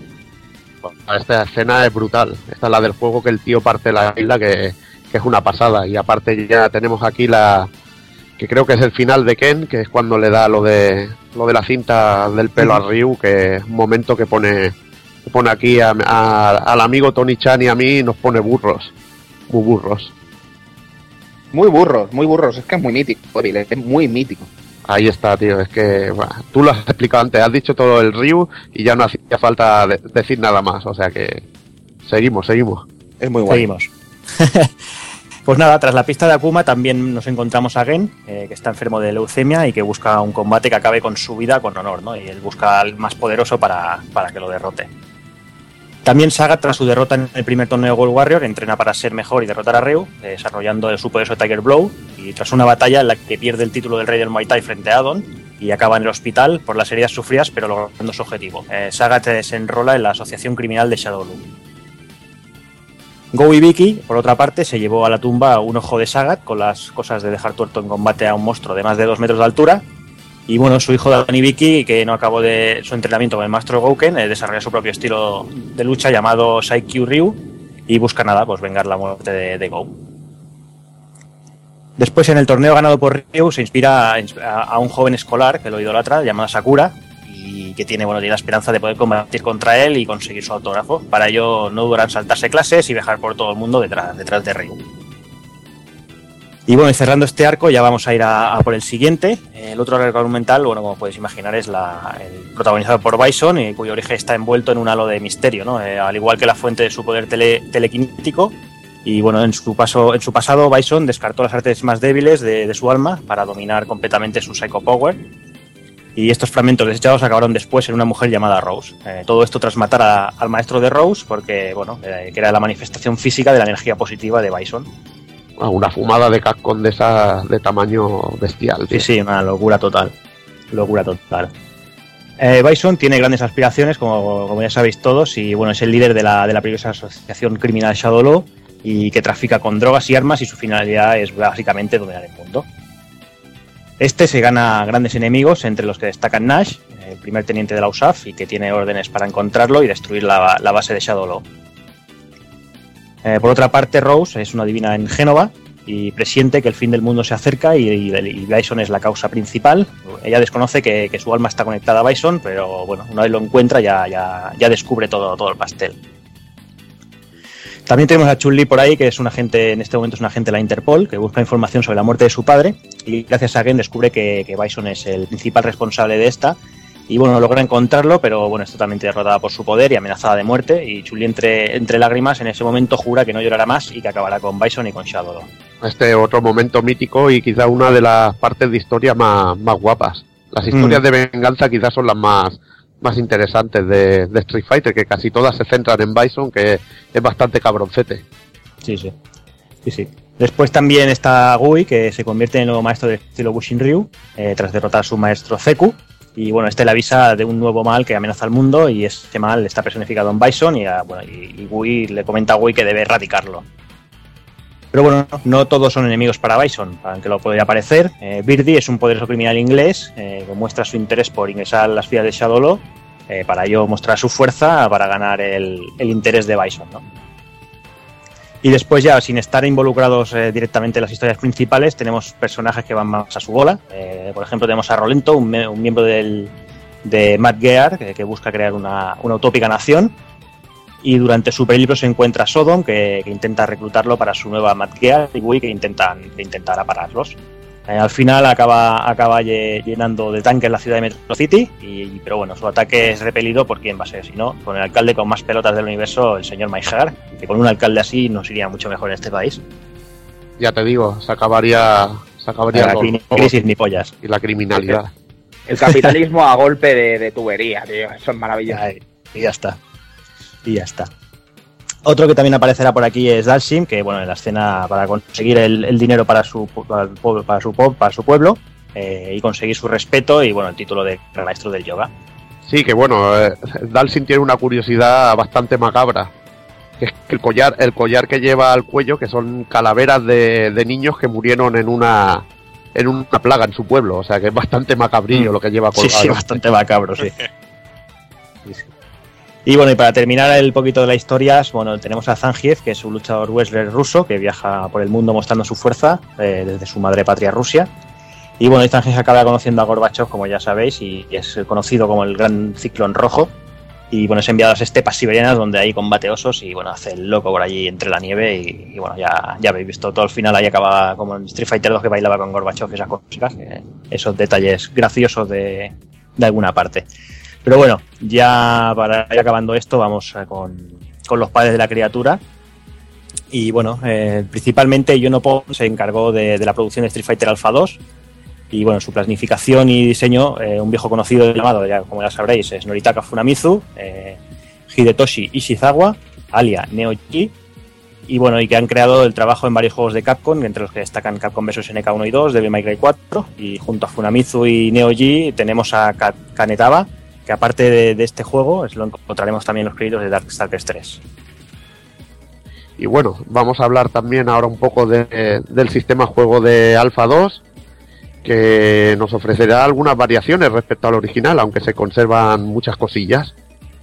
Lo que primero salta a la vista es que desaparece el Chain Combo. Ya no se pueden encadenar los golpes tan fácilmente y entra más en juego el timing entre golpes. Algunos personajes, como ya hemos hablado antes, Edu y yo, no tienen el, Chain Combo, pero bueno, lo tienen de una manera más sutil, como lo ha llamado Target Combo el amigo Edu. Que a ti te gusta mucho más este sistema, como queda, ¿no? Efectivamente, te, obliga a hacer una especie de chain, pero con, con un tiempo más requerido y aparte se busca eso, ¿no? Que el personaje es en concreto su habilidad sea ese chain, eh, ese target que puedas enlazar con cualquier cosa, ¿no? No es una cosa ya de ca- que todos los personajes puedan utilizar, sino es una herramienta de, un personaje en concreto. Que después los alpha counters los podemos hacer ahora distintos según pulsemos puñetas patada, que le da un poquillo más, más de variedad a este movimiento. Y bueno, la mayor novedad de este juego es la introducción del custom combo, que se conocía como original combo en la versión japonesa. Que es que cuando tengamos la barra de super en nivel 1 o por encima, eh, activaremos este modo al pulsar dos botones de puño y otro de patada o viceversa. Una vez activado este sistema, tendremos una barra de tiempo en la que podremos seguir haciendo inputs de, de golpes o golpes especiales, creando nuestros propios combos a lo bestia. ¿Y qué tal encontrabais este sistema? Yo, no era de los que lo- la verdad es que no me acababa de, de gustar mucho el custom combo, pero se ve que el que sabía usarlo a usarlo bien quitabas bastante energía. Sí, la verdad es que es, un sistema bastante bueno. Lo que pasa es que, claro, en esta, digamos, en este primer intento en la saga Street Fighter Alpha de, de meter un costume era, era bastante raro, ¿no? El hecho de que si lo fallabas el personaje se iba adelante él solo y cosillas así que después ya se mejorarían en Street Fighter Alpha 3 se mejoraría bastante. Pero es un sistema bastante curioso y aparte hablaba bastante la creatividad de hacer combos y eso, la posibilidad de que con con dos con dos niveles de, de super puedas hacer un combo devastador, ¿no? Ya sea a base de repeticiones de, de Shoryukens y tal, incluso acabando con un, con un super.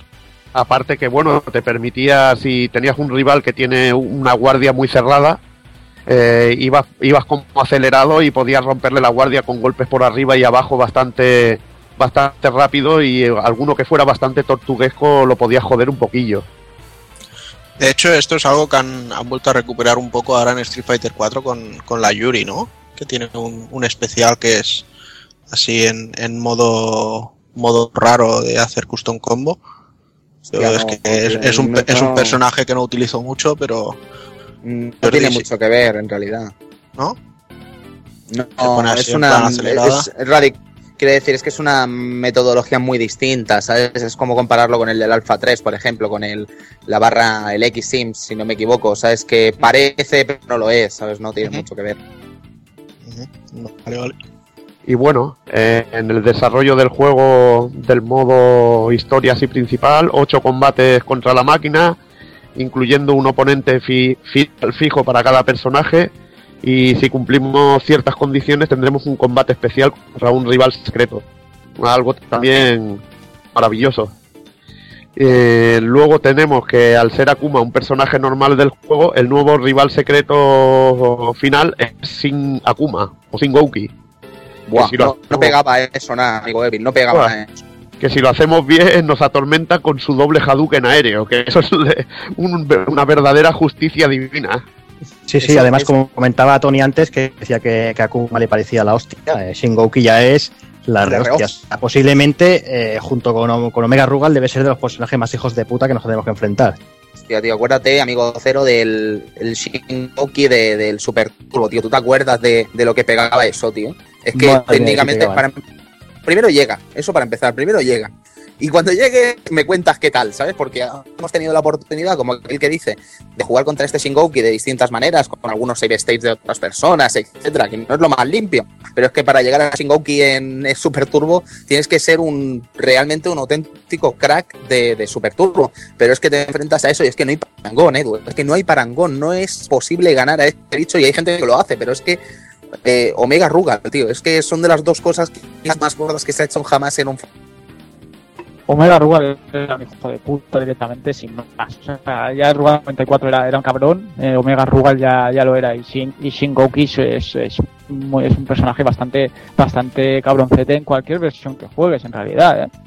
Que la- por ejemplo, después Cat vs NK2 también tenía, tenía su mandanga, el cabrón. Lo que pasa es que es eso, ¿no? A medida que han pasado los años han, ha bajado un poco el nivel ¿no? de dificultad de estos juegos, Mm. pero igualmente vaya tela con, con los enemigos que nos enfrentamos por allí en 95 a 97.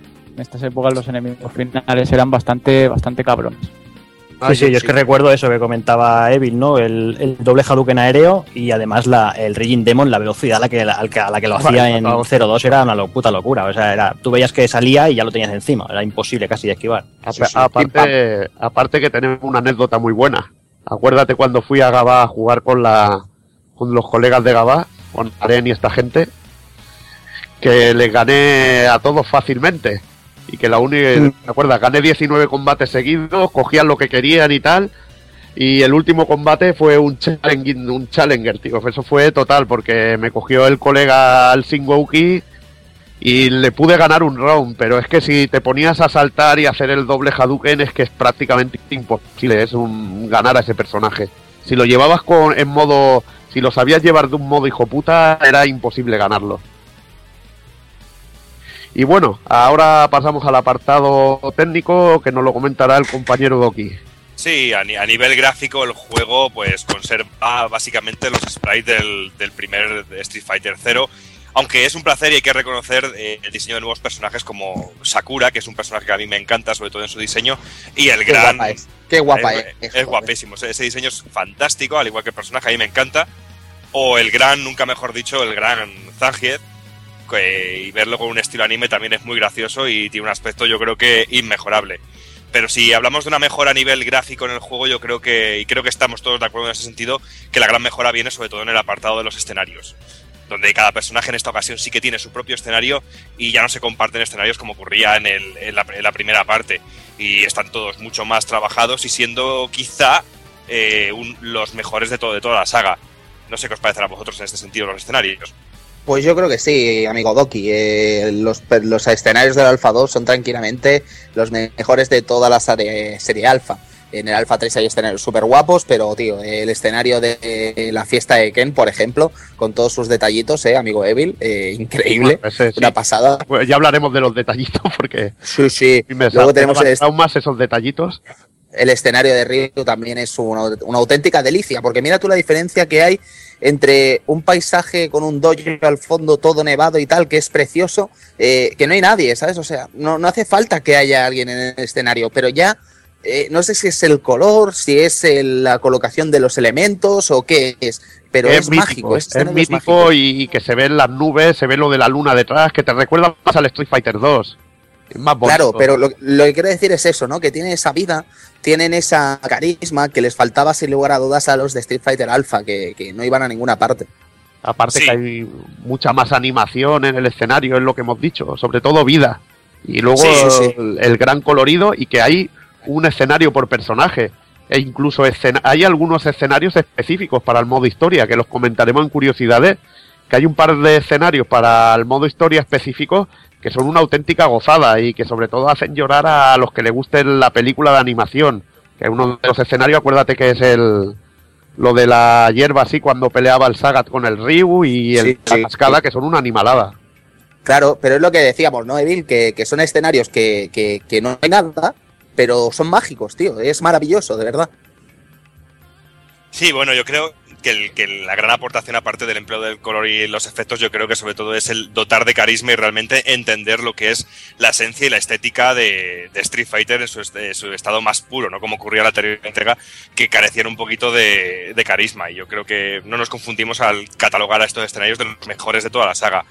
Y luego hablando ya del tema musical y del apartado de música y efectos sonoros, se reutilizan muchos de los de las composiciones de la primera entrega y se añaden nuevas para los nuevos personajes y es que tenemos a Shiun Nishigaki a Tetsuo Yamamoto que vuelven a figurar como principales compositores de, la música, esta vez acompañados por Tatsuro Suzuki, compositor de varios arcades que corren sobre la placa CPS2 y del que destacamos la composición del genial tema de Sakura. Vuelve a salir Sakura otra vez en este Street Fighter 02 como, como centro y sobre todo a mí que me gusta mucho este Street Fighter Alpha o 02 eh, todo lo que viene relacionado con Sakura me encanta y me, y me- y me vuelve loco y su tema me parece totalmente sublime incluso lo lleva como melodía de móvil más de una más de una buena temporada y luego Pues don habla- Borja, eh, le recomiendo una versión cantada de este tema de Sakura. No sé si salió en la versión, en, la- en el disco de la banda sonora de Street Fighter Alpha 2, Edu, que juraría que lo cantaba la Seiyu de Sakura, además. Podri-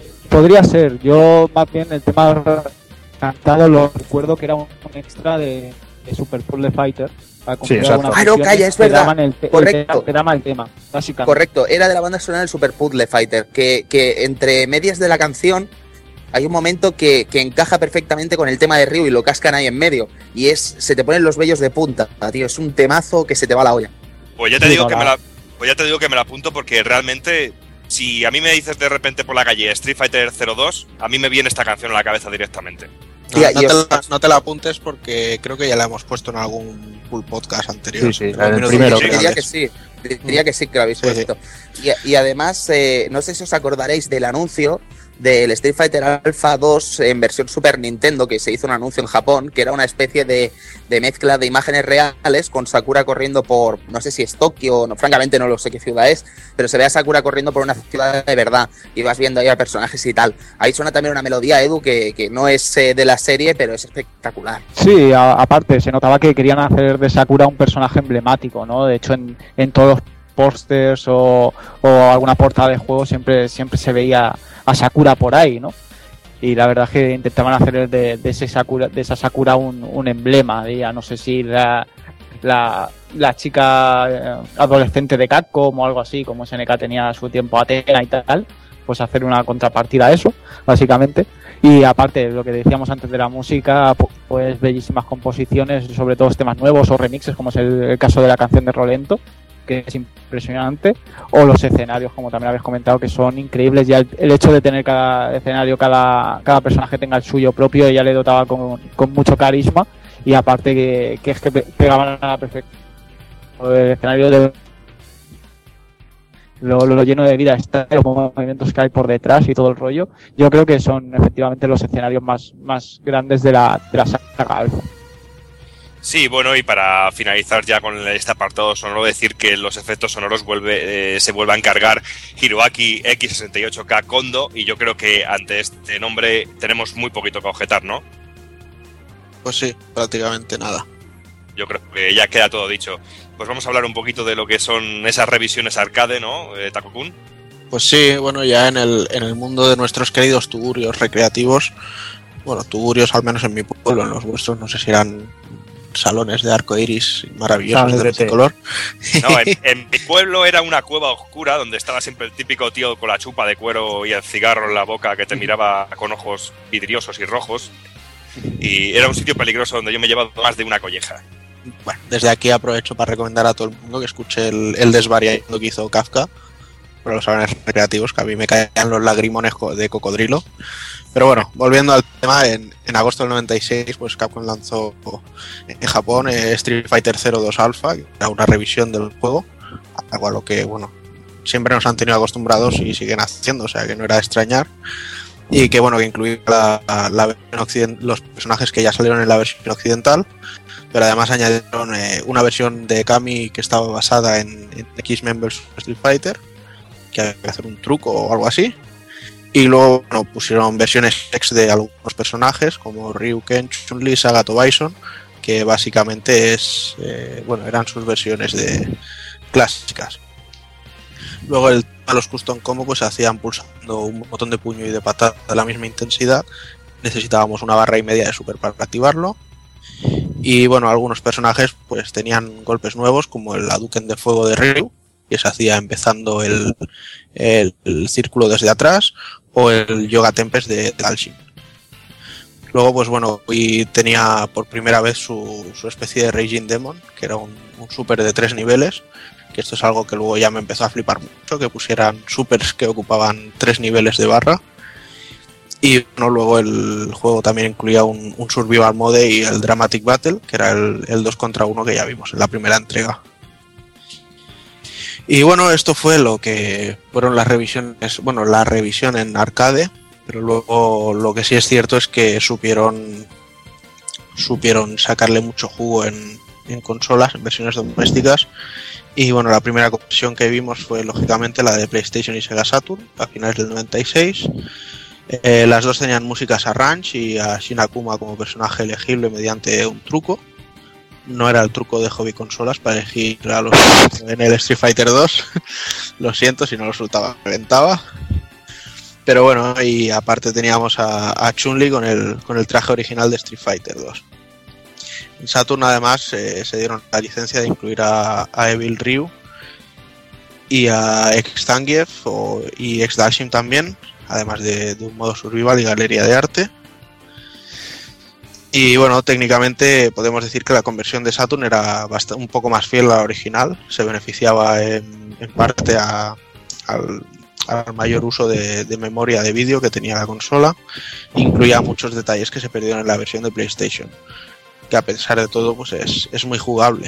De todas maneras parece que, que Evil eh, le chocó bastante algo No, hay mucho. un, un hay tema un, tema muy un tema muy macabro con, con la intro del juego, ¿no? Bueno, la intro del juego, simplemente ver que la intro estaba grabada en vídeo, en la versión de Play, a mí me hacía sangrar los ojos. Porque Vale. fue un momento que me decepcioné bastante. Y justo a esa sangrada me vinieron algunas más que casi me dejan en coma. Que fue como el hacer, bueno, ver el, el montacargas de Rolento, que nunca llegaba a la azotea. Eso fue otro momento de estos que me hizo perder sangre.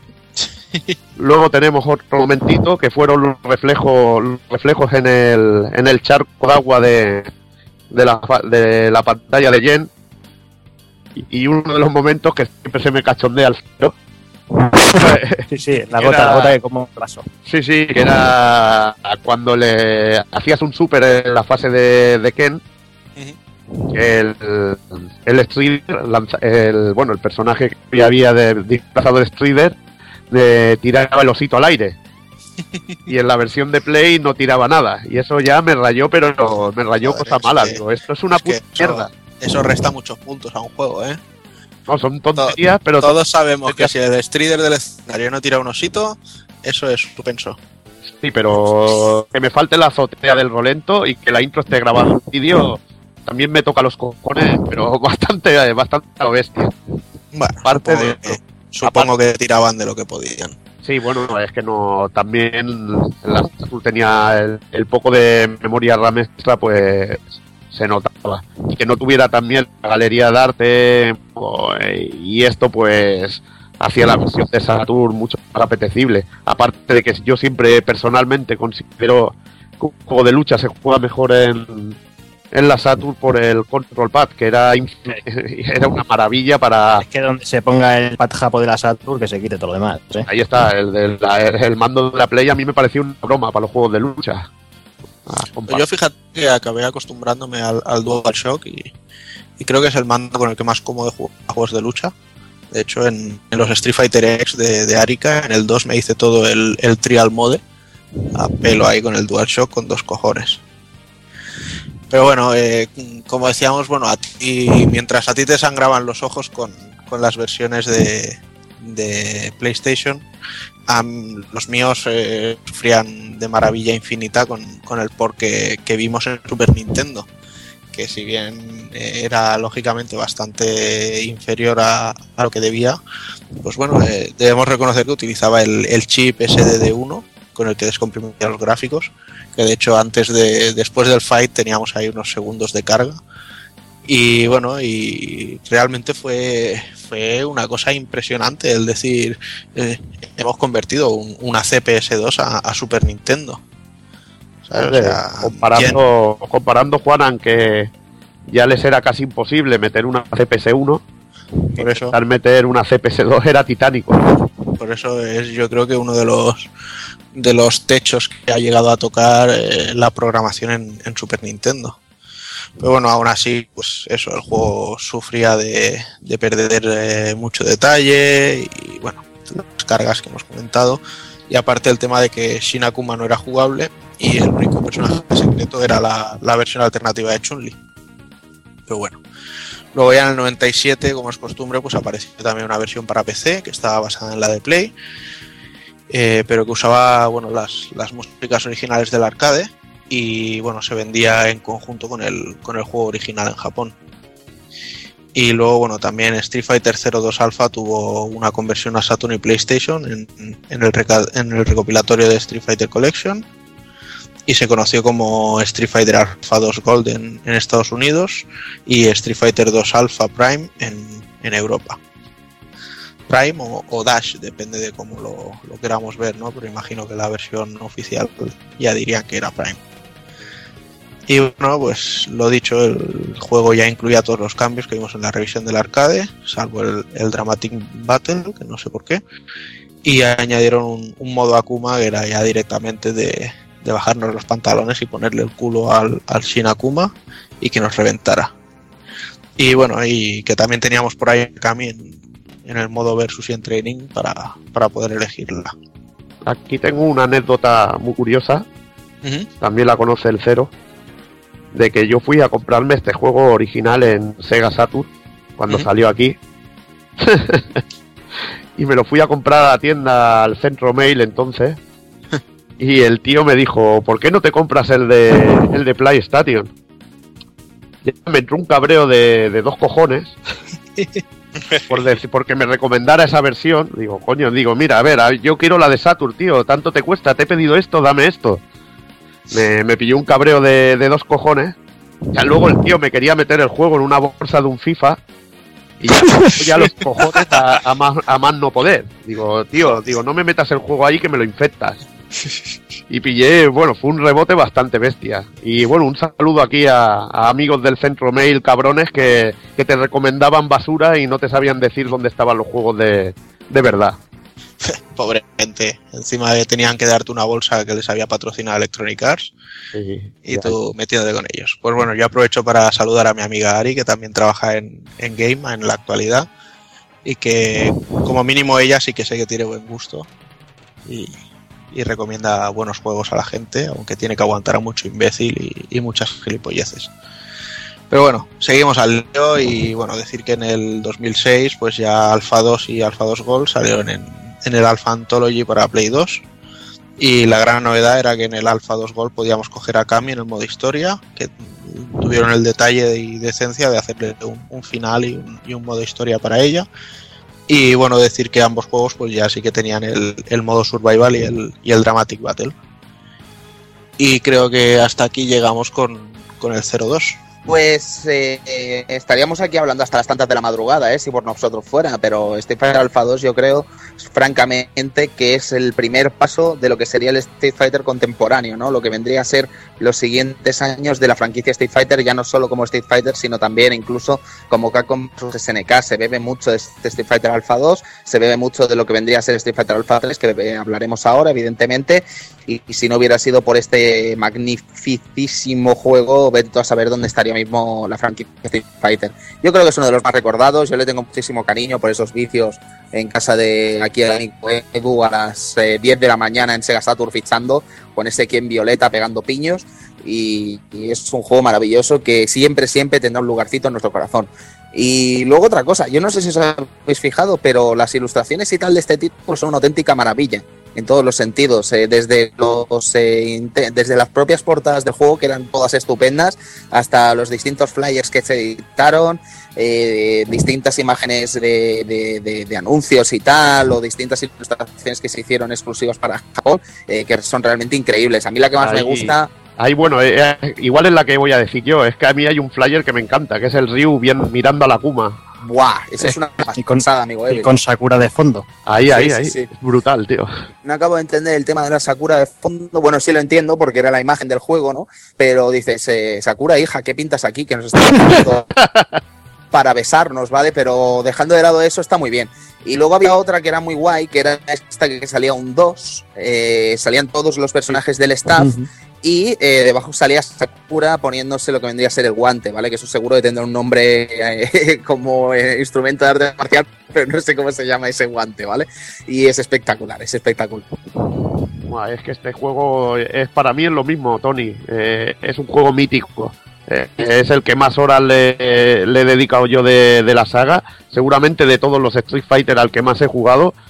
Y creo que es que tenía una jugabilidad que es que es- no sé cómo definirlo, tío. Definirlo como droga pura puede sonar mal, pero es que es algo así, tío. Sí, no, no, y no es ninguna tontería, es que era un juego maravilloso, ¿eh?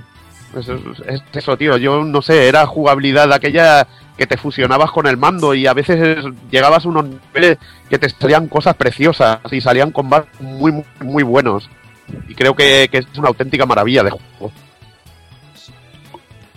Sí, de hecho, es ya todos los personajes, la, la calidad de la música y, y los combates que podías llegar a marcar con, con los Dramatic Combo y con, los Alpha Counters y tal, es que el juego te, te llenaba de posibilidades que nunca antes habías visto en la, la saga Street Fighter. Y claro, era como jugar algo totalmente nuevo. Para mí también, de hecho, para mí fue el primer Street Fighter Alpha que, que pude llegar a jugar bien. Y es que es, es, im- es impresionante. De hecho, imaginaos cómo está la cosa con este juego que incluso en Portugal se sigue jugando y se juega más que Street Fighter Alpha 3, por ejemplo, competitivamente hablando.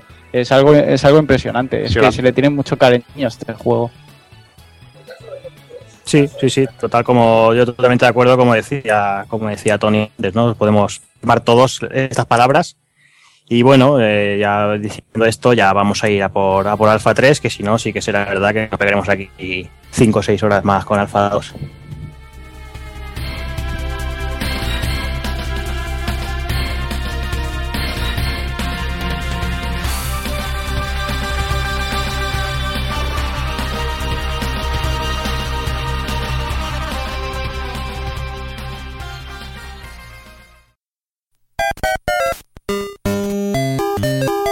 Visítanos en pulpofrito.com. Te esperamos.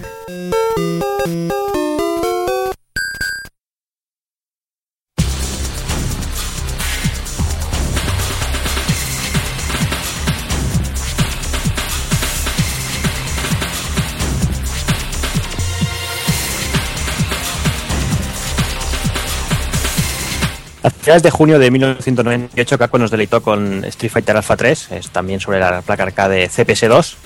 Y esta nueva entrega incluía nueve nuevos personajes, eh, tres de ellos secretos y sin contar a Kami, que ya es jugable en el modo historia. Además del tremendo aumento, del tremendo aumento de- del número de personajes, Street Fighter Alpha 3 es la entrega más rompedora al incluir cambios en prácticamente todos los aspectos del juego. Al igual que los anteriores cronológicamente, está justo delante de los eventos de Street Fighter 2. Y ya centrándonos en, en el arco argumental, esta tercera entrega está basada completamente en Bison, eh, que pretende dominar el mundo como todos sabéis, eh, utilizando el aparato llamado Psycho Drive, Y bueno, muchos Cacha- personajes compartirán. Jordi, perdona. Dime, dime. Ca- Un cacharrejo que, bueno, más que nada para dominar la mente de todo el mundo y expandir más su poder. Una locura de esta de dominador del mundo y dictador de esas guays. Mm, Sí, sí. Y bueno, y la mayoría de personajes comparten este este arco argumental que, con el fin de, fastidiar estos planes, ¿no? Eh, empezando por, por Ryu, que, es avisado por Rose que solo puede ganar a Bison a costa de su alma, y cuando logra encontrarlo, Bison le derrota tras una feroz batalla y le lava el cerebro para sacar el poder del Satsui no Hado del interior de Ryu. Y de, bueno, de esta manera aparece la personalidad de Bill Ryu. En ese momento aparece en Sakura, que, sigue siendo, siguiendo la estela de Ryu por todo el mundo, anhelando que, sea su maestro. Y bueno, y Ken, preocupado por sus amigos, sigue eh, consigue encontrarlo y que también comprende que Ryu le hizo la cicatriz su pecho do- dominado por el momento de rabia este del Satsui no Hado y que una verdadera lucha con honor no se puede basar en la venganza. Eh, por una vez afloran los sentimientos de remordimiento por haber matado a Gobi dominado por la rabia y dejar que, su hijo Dan sintiera la rabia de, esta venganza. Mientras Ken y Sakura entretienen, a Bison, eh, Sagat logra sacar de- del trance a Ryu y bueno y derrota a Bison temporalmente. Por otro lado, eh, Karin Kanzuki es, la rival de Sakura, eh, cuya rica familia es extorsionada y amenazada por Shadow Law, y durante su, su camino lucha contra, contra Rainbow Mika, que le impresiona y decide convertirse en su sponsor. Qué grandes eran estos dos personajes. Yo creo que fueron los dos que más loco me volvieron de esta entrega. pues. Rainbow Mika ya como personaje de presa me, encantaba y bueno, Karin con todas las contras y el rollo de ser la rival de Sakura. Creo que fue todo un acierto. Sí, y bueno, al final Karin eh, logra vencer a Sakura, pero no sé si es ganadora y bueno, comprende las palabras de Ken al decirle que bueno, que, que ganar o perder que no es nada, que bueno, que el momento, lo más importante es el momento de la lucha en sí. Ay, grandioso. Por otro, ¿eh? Grandioso, grandioso. Sí, sí, muy grande. Ahí dando lecciones. Y bueno, por su parte, Dan, eh, tras derrotar a Sagat y, y fu- y fundar su ojo, eh, decide ir, a por, ir por el mundo luchando para hacer promoción, ¿no? Eh, durante este viaje se encuentra con Blanca, un viejo conocido que le salvó una vida. Eh, tal- eh, y bueno, y tras meterse en un camión de fruta por accidente, decidió recorrer el mundo. Es una... Esto ya es risa, tío. Sí, además ahí tenemos, tenemos la, la fantástica entrada aquella que se ve saliendo una caja de fruta, ¿no? Cuando empieza el combate. Y bueno, y estos rollos con las sandías y esto, luego que le vuelven la sandía a Blanca, tío, pero me vuelve loco que estuviera ahí en la selva, vea un camión de fruta, se meta a comer sandías, acabe por eh, en una ciudad y diga, "Va, me voy a recorrer el mundo pateando culos a, a luchadores. Sí, Sí, está firmado. Esto, se- según comentan, incluso esta línea de guion está firmada por Martin Scorsese y yo me la creo, tío. Nada, Además aquí empieza ya toda la, la relación tan genial que hay entre, entre Dan y Blanca y luego Sakura, con que luego ya vemos más adelante en Street Fighter 4 y que son, son la puntilla cómica y genial de, de la saga. Mm. Sí, sí, a esto que te refieres, pues bueno, estos dos eh, junto a Sakura eh, se las apañan para destruir el Psycho Drive de Bison y bueno, Dan convierte a Sakura en su discípula, pero sin saber que bueno, que esta lo usa para, para llegar a- hasta. Y bueno, el principio arco argumental y más emotivo sin duda es el que incluye a Nash y a Chun-Li, y bueno, el que unimos en las dos versiones de consola y la revisión eh, también de arcade a, a que bueno, que al final eh, que es la historia oficial, dijéramos. Las Chun-Li van, van tras la pista de Shadow y bueno, Gillette, mientras tanto también tiene órdenes de, de seguir a, Nash. Al final, eh, la gente del Interpol y los dos militares logran encontrar la guarida de, Bison y, la destruyen. Y bueno, en un, final épico, tras el Ryu derrotar al el cuerpo de Bison que se regenera, Charlie sa- sacrifica su propia vida para que Guile y, y Chun-Li puedan escapar con vida y destruir a Bison. Es algo que al final lo consigue y da paso a una de las historias más emotivas del clásico de bueno, de Street Fighter 2 como, como ya conocéis. Rose, tras darse cuenta, bueno, contenta, eh, cuenta que, comparte alma con Bison y bueno, le sigue la pista del mismo y va a encontrarlo y enfrentarse a él usando todo el poder del Soul Power. Y, pero bueno, acaba, exhausta y, y Gui con- consigue rescatarla y al final de todo, tras la destrucción de Bison, esta sobrevive gracias a la parte de su alma que, que, bueno, que está dentro de Rose. La locura de Bison y cómo migra de cuerpo, cómo pasa de, de Bison ciclado a Bison que se ha comido un He-Man, que, que- que es un cruzan con patas, una auténtica mole, pasa de Bison bestia a- a- al Bison anémico, Aquel que, bueno, que parece una escena de Culator, aquel cuando salía con la botella así, exagerando un poco. Pasa del, del Bison bestia al Bison chiquitillo de- del Street Fighter 2. Bueno, una auténtica locura para explicar una incongruencia de argumento. Mm. Y bueno, y de, ya hablando de Gouki, veremos cómo, cómo este habla con, con Cody, que solo, bueno, que, solo vive para la lucha y al final comprende que su método no es el mejor, pero bueno, sigue creyendo en la justicia a su manera y, y, bueno, que es buena persona. También tenemos por ahí a Rolento, que intenta que Cody se le, una a la banda, recordando su fuerza cuando derrotó a Matt Gear, y, pero bueno, no le da la no le da la misma impresión al verlo con el uniforme de prisión junto, junto a Sodom, que intenta reclutar a Edmond Honda y bueno, para, para la nueva Gear sin éxito. Al final Rolento y Sodom unen sus fuerzas con, en su intento de, crear una nación con, sus ideales. Otro de los arcos argumentales destacables es el de Kami, que es una muñeca sin alma, ¿no? Una llamada Doll, que, es una asesina de primera clase de, de Shadow Law, bueno, conocida como Killer Bee, la, la abeja asesina. Bison le ordena asesinar a Dalshim y bueno, que, que sus poderes para, para despertar su alma. En ese momento, Kami se da cuenta de que está siendo controlada por Bison y Vega la vigila. Y cuando se enfrenta a Vega, él le revela que es un experimento y ya no es necesario. Y entonces Vega pierde la, espada intencionalmente y ella se pregunta por qué Law quería eliminarla. Eh, tras derrotar a Yuli y a Yuni, otras dos de las, otras de las dolls, eh, se enfrenta a Bison y descubre que es un clon del mismo en versión femenina con un poco de su poder que, que- que se convertirá en su próximo cuerpo cuando su manifestación física sea destruida con el propio Psycho Power. Esto explica el traje de, de Bison que, que lleva Kami en Super Street Fighter 4.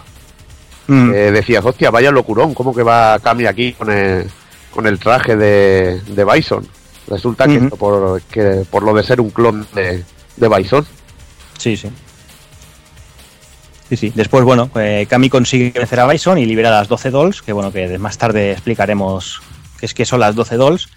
Y, bueno, del control mental del mismo y, y las pone todas a salvo. Eh, tanto esfuerzo eh, hace que caiga inconsciente y es rescatada por Vega antes de que, de que la base de Shadow lo explote. Además, este, bueno, la deja a puertas de la organización paramilitar británica conocida como la Delta Red y, bueno, ya sigue siendo una persona con, con pensamiento independiente ya no es un mero clon.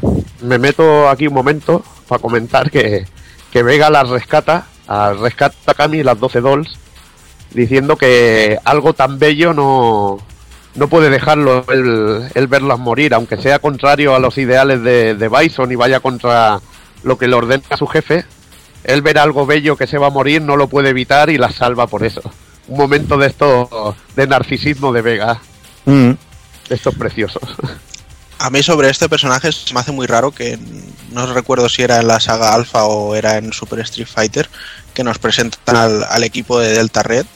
¿Vale? Nos presentan a, no sé eran tres, cuatro personajes bastante variopintos y se me hace raro que, que Capcom nunca haya tirado de, de ellos para meterlos en, en un juego para, para aumentar, aumentar el plantel de personajes. Pues bueno, ya hemos visto que han tenido que rebuscar mucho eh, durante el Super Street Fighter 4 para según qué meter y realmente aquí tenían personajes fáciles. Bueno, siempre ha habido personajes en juegos de Capcom que se podría meter.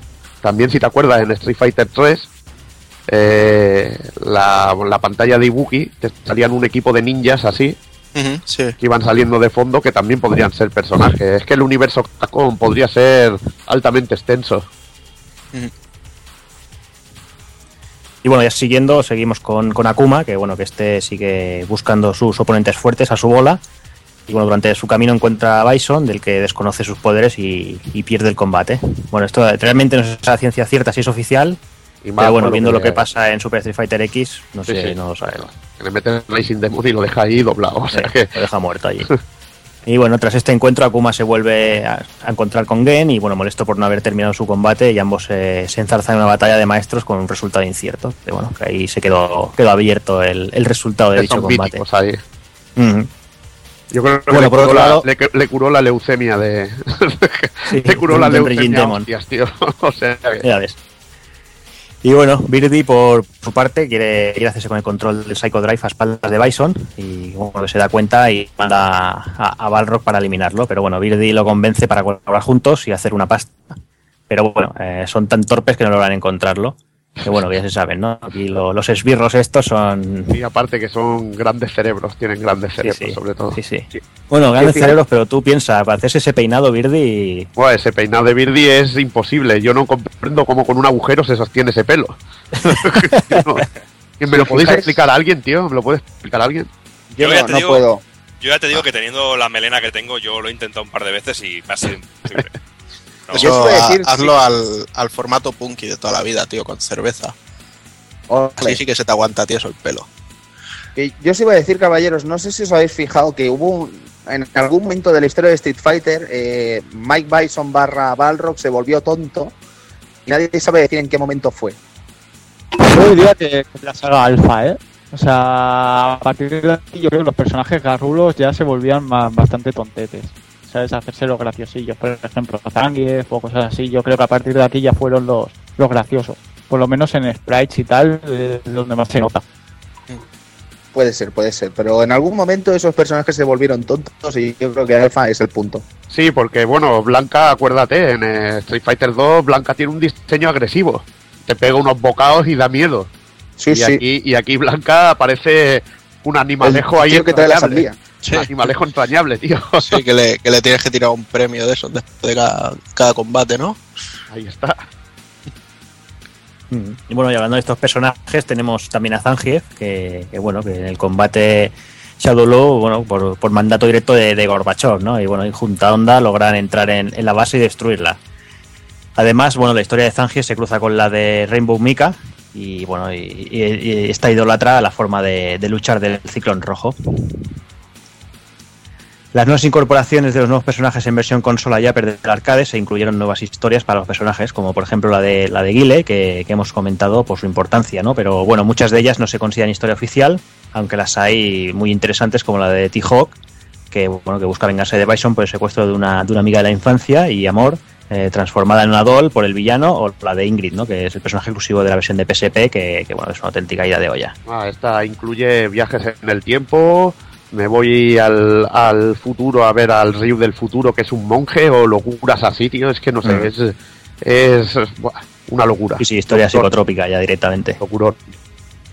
Y bueno, ya pasando a los creadores, nos volvemos a encontrar con, con el señor Funamizu, que bueno, que dir- dirigió a gente como Naoto Ota, que trabajó, como sabréis, en Pocket Fighters para Capcom, y después en la conocida saga de Sony Escape, eh, Memory Ohashi, y al que podemos también encontrar infinidad de juegos, entre los que destacan Jojo Bizarre, que lo tenemos ahora en la actualidad, que, que pronto tendremos por aquí una buena revisión de un juegazo que sé que Edu está esperando como un loco.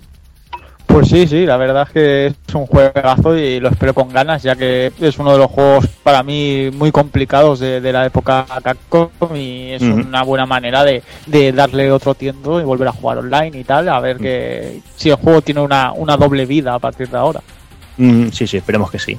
Y bueno, y también teníamos, también trabajaba en cosas como Devil May Cry 2, co- cosas, lo he dicho correctamente, y, y Devil May Cry 3. Por otra parte, también tenemos a Buruma, que en el staff de otros juegos de lucha, tanto de arcade como juegos domésticos, participó, por ejemplo, en Vampire Chronicles for Machine Service de Dreamcast y, bueno, el Capcom vs SNK 2. Y por último, Oko, que ha trabajado en juegos como Mega Man X4, impresionante, o Super Street Fighter. Street Fighter 2. Además, los títulos de crédito habría que destacar la presencia de Akiman, Akira Yasuda en el diseño de personajes y Shoei Okano, que en el diseño de título, eh, bueno, y el arte promocional, ¿no? un, arte brutal y bueno, y, destacar, por ejemplo, que Shoei trabajó en Konami diseñando algunos pósters de finales de los 80, que yo sé que, bueno, que, estos ilustradores son, son impresionantes y bueno, unos diseños increíbles y sé que el amigo Tony eh, alucina directamente con, con estos trabajos. Sí, tío, es que Akiman es directamente historia de Capcom. Si no hubiera sido por Akiman, yo creo que ninguna de las ilustraciones conocidas, o gran parte de las famosas al menos, no estaríamos hablando hoy de ese diseño y ese estilo de Capcom. Es por ello que creo que Akiman debe tener un lugar muy predilecto en la historia de Capcom, en toda su historia casi. Porque si no entra al principio, entra a los muy pocos años de empezar Capcom. Y Mm. de verdad, eh, es que todos los diseñacos, todas las imágenes brutales de pósters de cualquier juego de Capcom mítico de recreativa o incluso de juegos de ahora, eh, sigue estando Akiman de por medio y además es un ilustrador que, no solo se ha basado en lo que vendría a ser Capcom, sino que ha colaborado diseñando algunas cosas de series de Gundam. No sabría decir que Gundam ahora mismo, lo siento mucho. Y ha hecho varios libros de ilustraciones sobre chicas desnudas y tal, eh, muy curiosos. Se, se podría decir que, que- que la némesis de, de Akiman en, en SNK fue Shinkiro, ¿no? Y a eso iba a ir yo ahora. Giro, que Sí, luego pero- trabajó con tío. Sí. Correcto. Pero incluso diría que Akiman dentro de la historia de Capcom es más grande que en Shinkiro en la de SNK, porque Shinkiro sí que cruzó la puerta a Capcom, pero Akiman nunca cruzó esa puerta de Capcom a ninguna otra empresa que trabajase más que la propia empresa de Osaka, que la propia Capcom. Y eso lo convierte en un auténtico icono de, de- de la empresa de Mega Man. Bueno, yo, yo creo también que Shinkiro no tuvo mucha mucha opción porque bueno, en SNK llegó un momento en que el, el Falcon Hoops este se hizo productor y bueno, yo creo que no sabían lo que hacían dándole tanta importancia a este tío. Y no, sé, no sé si estamos ahí eso, mezclando cosas, ¿eh? pero Shinkiro siempre trabajó eh, desde un punto de vista más, como diría, más autónomo y siempre se le podía contratar desde cualquier otra empresa y el a Capcom pues al final fue evidente. Mm, Sí, claro, y, y más desde que SNK cerró. Cuando ya Sí, sí, no, pasaron además a eso, Play- que, que pensando eso, que Shinkiro en la época, eh, yo creo, si no el 100% de las portadas de juegos de Neo Geo o de SNK, creo que se acercaba y mucho. Y mucho. Y bueno, y lo que hablábamos, lo que quería comentar, que en la época no, Eh, quizás eh, había los típicos piques como había habido siempre, ¿no? Si Nintendo que si Sega, también estaba el típico pique de Capcom contra SNK, ¿no? Había gente, aunque, aunque bueno, al final, al fin y al cabo nos gustaba todo, ¿no? Y, y- y, bueno, yo, yo en ese momento a mí sin yo me gustaba. O sea, yo en mi, en mi mente cerrada decía, yo veía los diseños de Akiman y los diseños de Shinkiro no me gustaban ni un pelo, ¿sabes? A mí tampoco el, el estilo tan realista no me, no me convencía. Mm. Aunque bueno, de- después sí que sí que nos ha empezado a gustar más y bueno, realmente es un pedazo de, de ilustrador también, pero exagerado. Pero bueno, no nos vamos a, a marear más la perdiz y bueno, vamos a dar el salto, vamos a, a empezar con el sistema de juego. Bueno, pues vamos, vamos a hablar un poquito del sistema de juego de Alpha 3, que la verdad que, que va a llevar un ratejo porque es la entrega con más cambios y novedades a, a nivel jugable de toda la saga. Es la más rompedora, sin duda. En principio, lo más, lo más relevante es que se añade una barra de guardia que se consume al recibir impactos eh, cuando nos cubrimos. Al vaciar esta barra se rompe la guardia y el personaje se queda indefenso por un momento en el que podemos colar un combo, un super, lo que podamos hacer en ese momento. Si lo sabemos aprovechar, la eh, verdaderamente eh, se puede sacar tajada. Y, aparte de, la barra, que la barra de guardia eh, tiene un tamaño al principio y si te la van rompiendo van pequeñeciendo con lo que hace más fácil romper la guardia y premia un poco el juego de ataque. No sé lo que opinaréis vosotros. A mí la barra de, guardia siempre me ha parecido un, un elemento importante eh, estratégicamente hablando, porque en, en, antiguo- en antiguos eh, Street Fighters o en otros juegos para saber cuándo tenemos que cuándo va a romper la guardia hay que pensar un poco más. Ahí ya es algo más visible y es algo que, que tenemos en mente de decir, hostia, mira, se le está quitando la barra, ahora le puedo meter un super de 3 y a lo mejor en los dos primeros que se cubre se la rompo y después se come lo siguiente. No es una manera más, más estratégica de en lo que es visión de, de combate. Es un concepto, es un concepto sumamente interesante. Porque es muy importante cara, como bien decía aquí el amigo Edu, de cara a la estrategia del propio combate. Y creo que fue sumamente interesante ese añadido porque realmente dotaba la jugabilidad, a pesar de que solo era una barra más, eh, dotó la jugabilidad de algo sumamente interesante que todos y cada uno de los que jugamos supimos sacar provecho. Yo sobre todo creo que, bueno, era una barra que hacía falta y para mí fue una alegría porque yo siempre he sido un, un jugador de atacar, atacar, atacar y me daba mucha rabia la gente que estaba todo el rato cubierta. Y bueno, de esta manera era, o sea, si te encontrabas un jugador así y no, y no le dejabas respirar mucho, sabías que tarde o temprano le, le ibas a enganchar el combo y le ibas a hacer daño por, por ser un puto tortuga de mierda, porque vamos, es que me, da- me dan, me daban y me dan un asco que te cagas. Y bueno, Por otra parte, eh, chicos, no sé si estaréis de acuerdo que, que cuando sale Street Fighter Alpha 3 con respecto a Street Fighter Alpha 2 hay un cambio jugable muy brusco en cuanto a la jugabilidad de los propios juegos de lucha. Y SNK, la competencia más directa en cuanto a 2D, ¿vale? Porque si nos fuéramos a 3D ya nos estaríamos yendo a otras locuras. Eh, la competencia más loca en 2D la tiene en SNK y creo que Street Fighter Alpha 3 intenta ser un juego mucho más, eh, ¿cómo diría? Más de ataque de lo que fueron sus hermanos en las anteriores entregas. Y igual que es- podríamos decir que King of Fighters técnicamente es un juego como más ofensivo que, que defensivo, ¿no?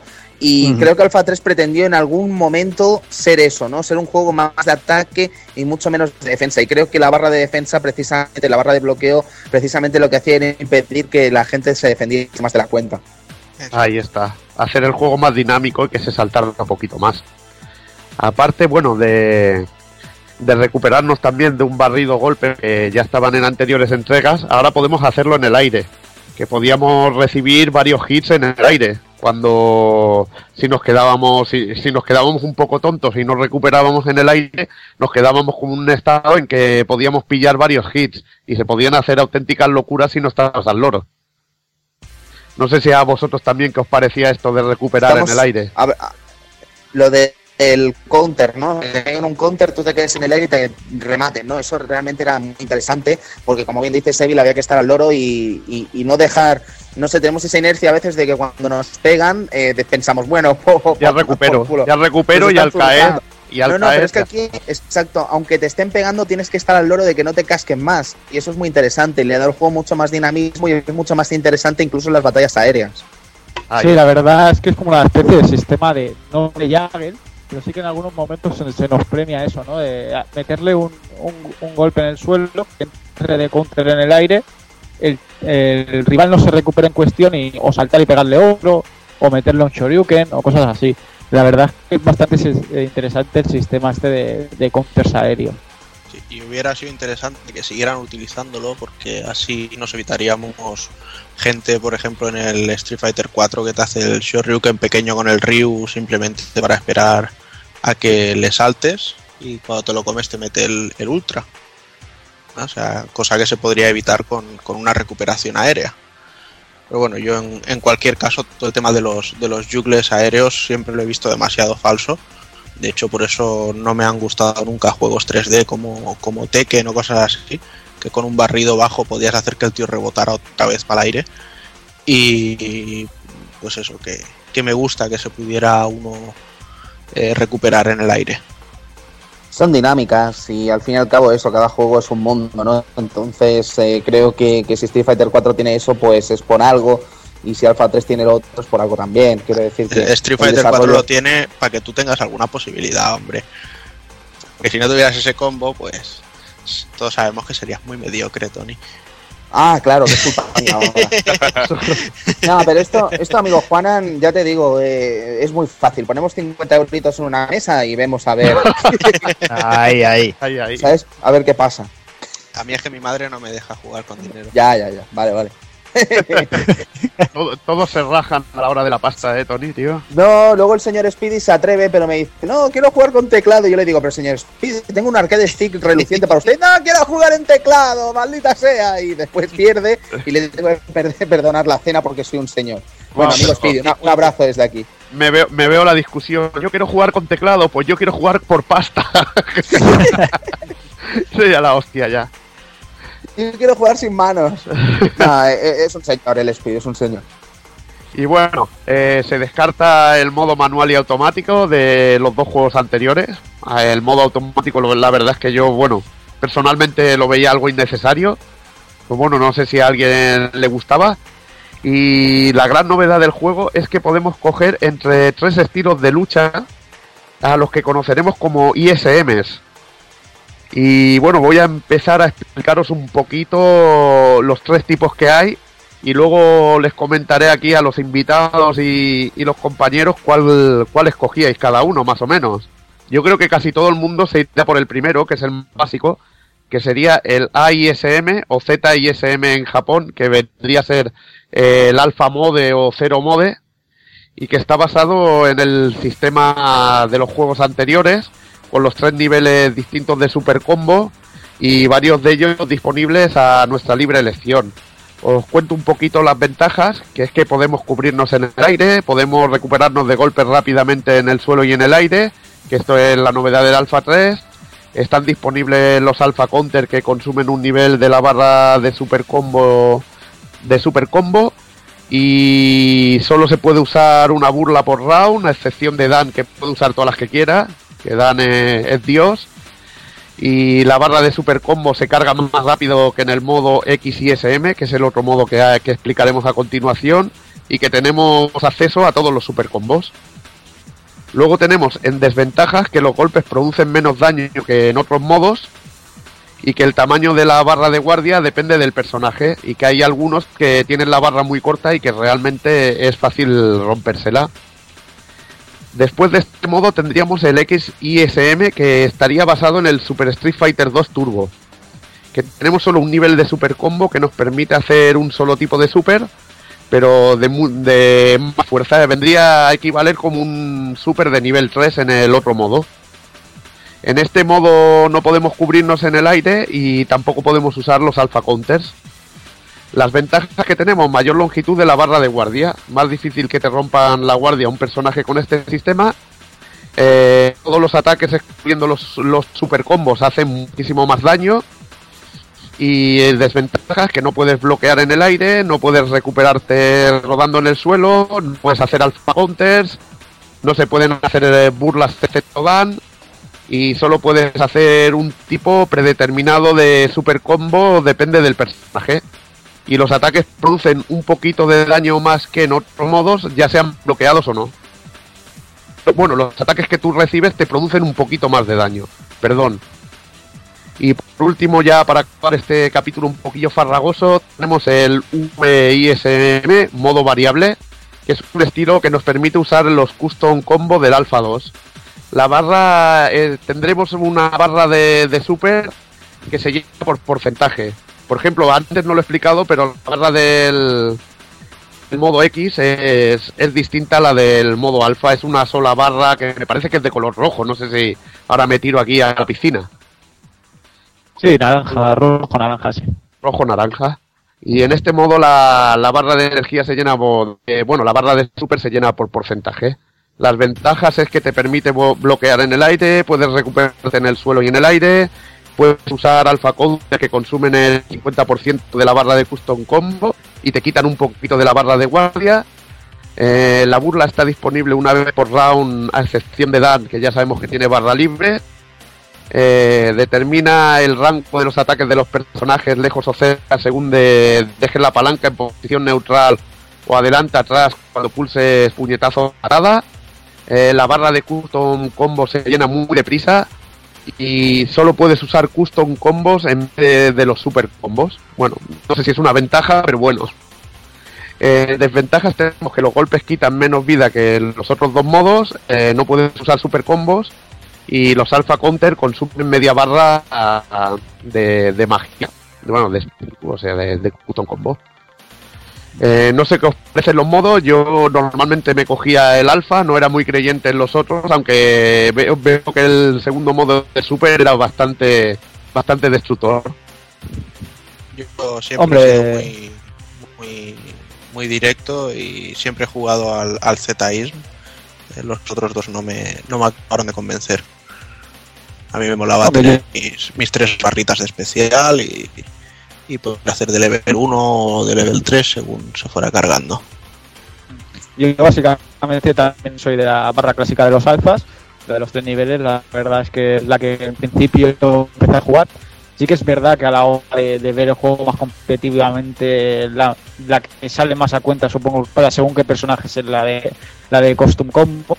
Eh, básicamente para Akumas y tal, es la barra que más demoledor hace y la, la, la, naranja normalmente pues eso para personajes que tengan mucho daño y puedas crear supers, ¿no? Pero yo digo, nunca totalmente copia la de alfa, porque es la que estoy más acostumbrado al sistema de los tres por barra, pero ahora que estoy viendo cosas de más competitivamente veo que la de costume es la más la, la más utilizada.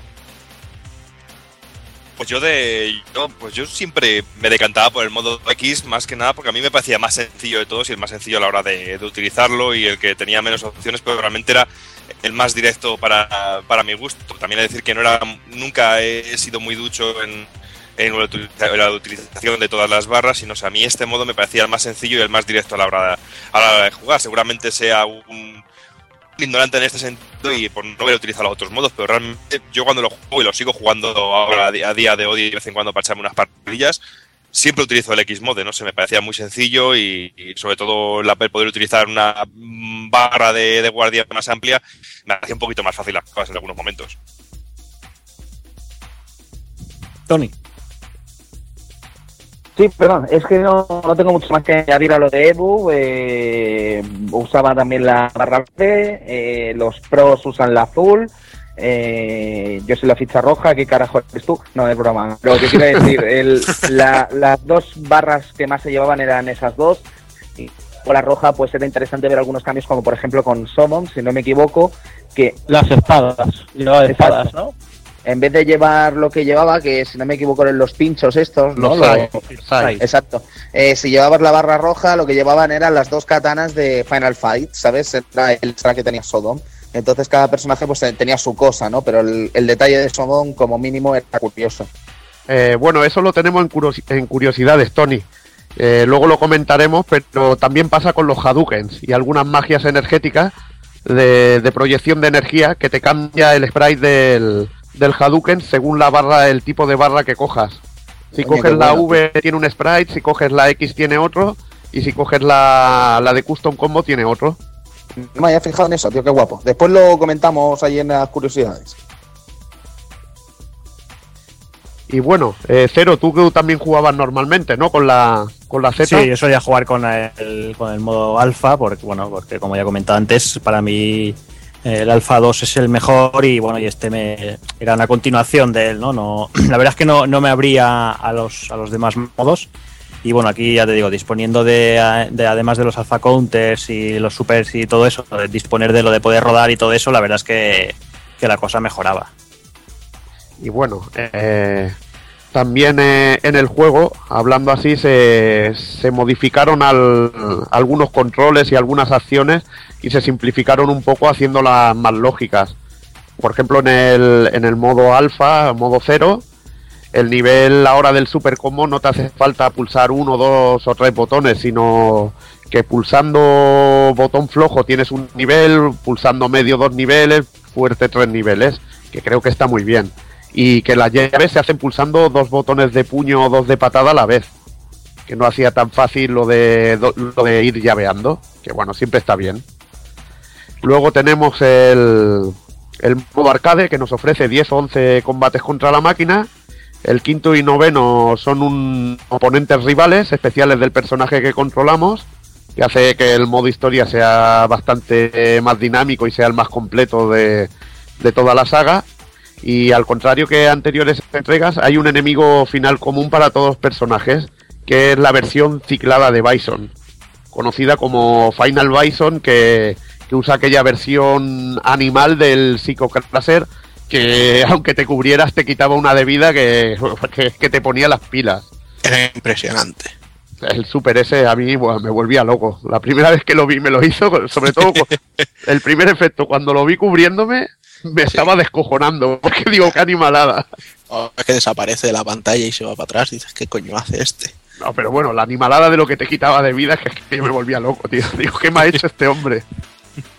Y bueno, depende del personaje que llevemos, el combate que precede al final con Bison puede ser contra Juni Julie, o en un combate tipo Dramatic Battle, que está la mar de bien, o un combate normal contra Balrog, algo más sosillo. Y bueno, pasamos un poco al aspecto técnico, que esta vez se encarga el amigo Taco Kun. Bueno, pues eh, la verdad es que gráficamente Street Fighter Alpha 3 eh, mantenía el listón que ya había puesto la segunda entrega, que ya es bastante porque siempre ha sido impresionante. Y bueno, hay que decir que los nuevos personajes como Karin o Rainbow Mika lucían de maravilla.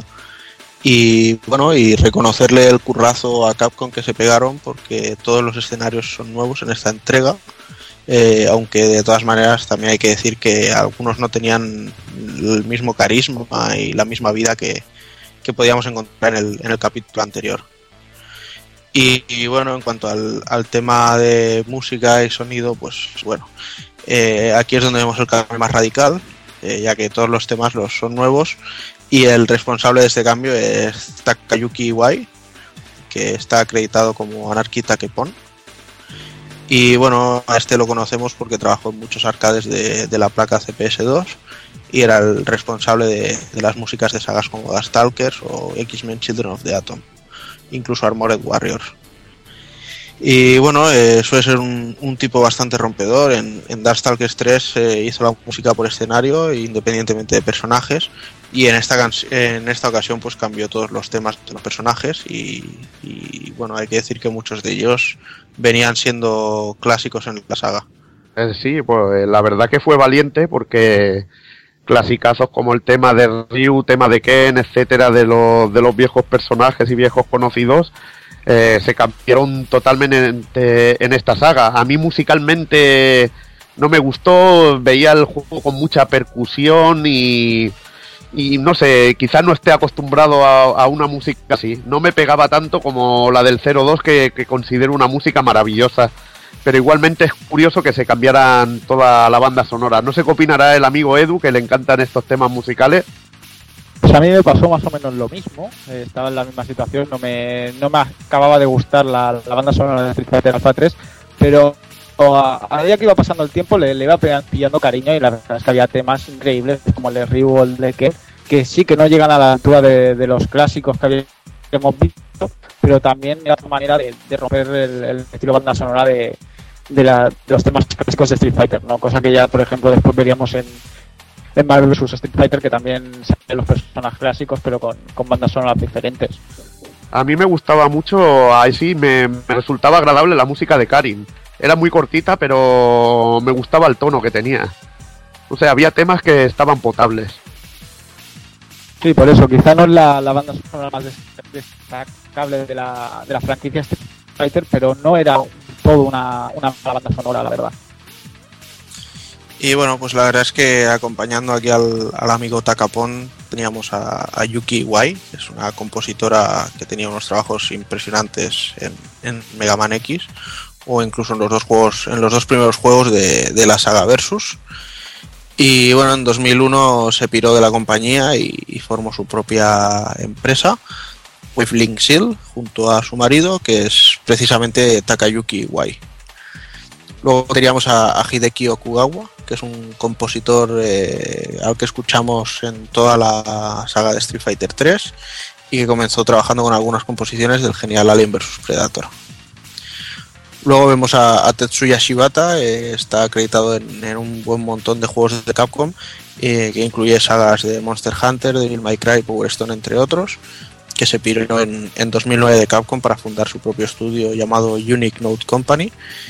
Y bueno, a, a nivel personal voy a añadir que de Tetsuya Shibata a mí me gusta muchísimo la, la banda sonora que hizo en Devil May Cry 4. No sé, los temas que, que tiene me parecieron impresionantes. Y luego, bueno, pues teníamos también por ahí a, Isao Abe, que ya había participado antes en, la saga Alpha.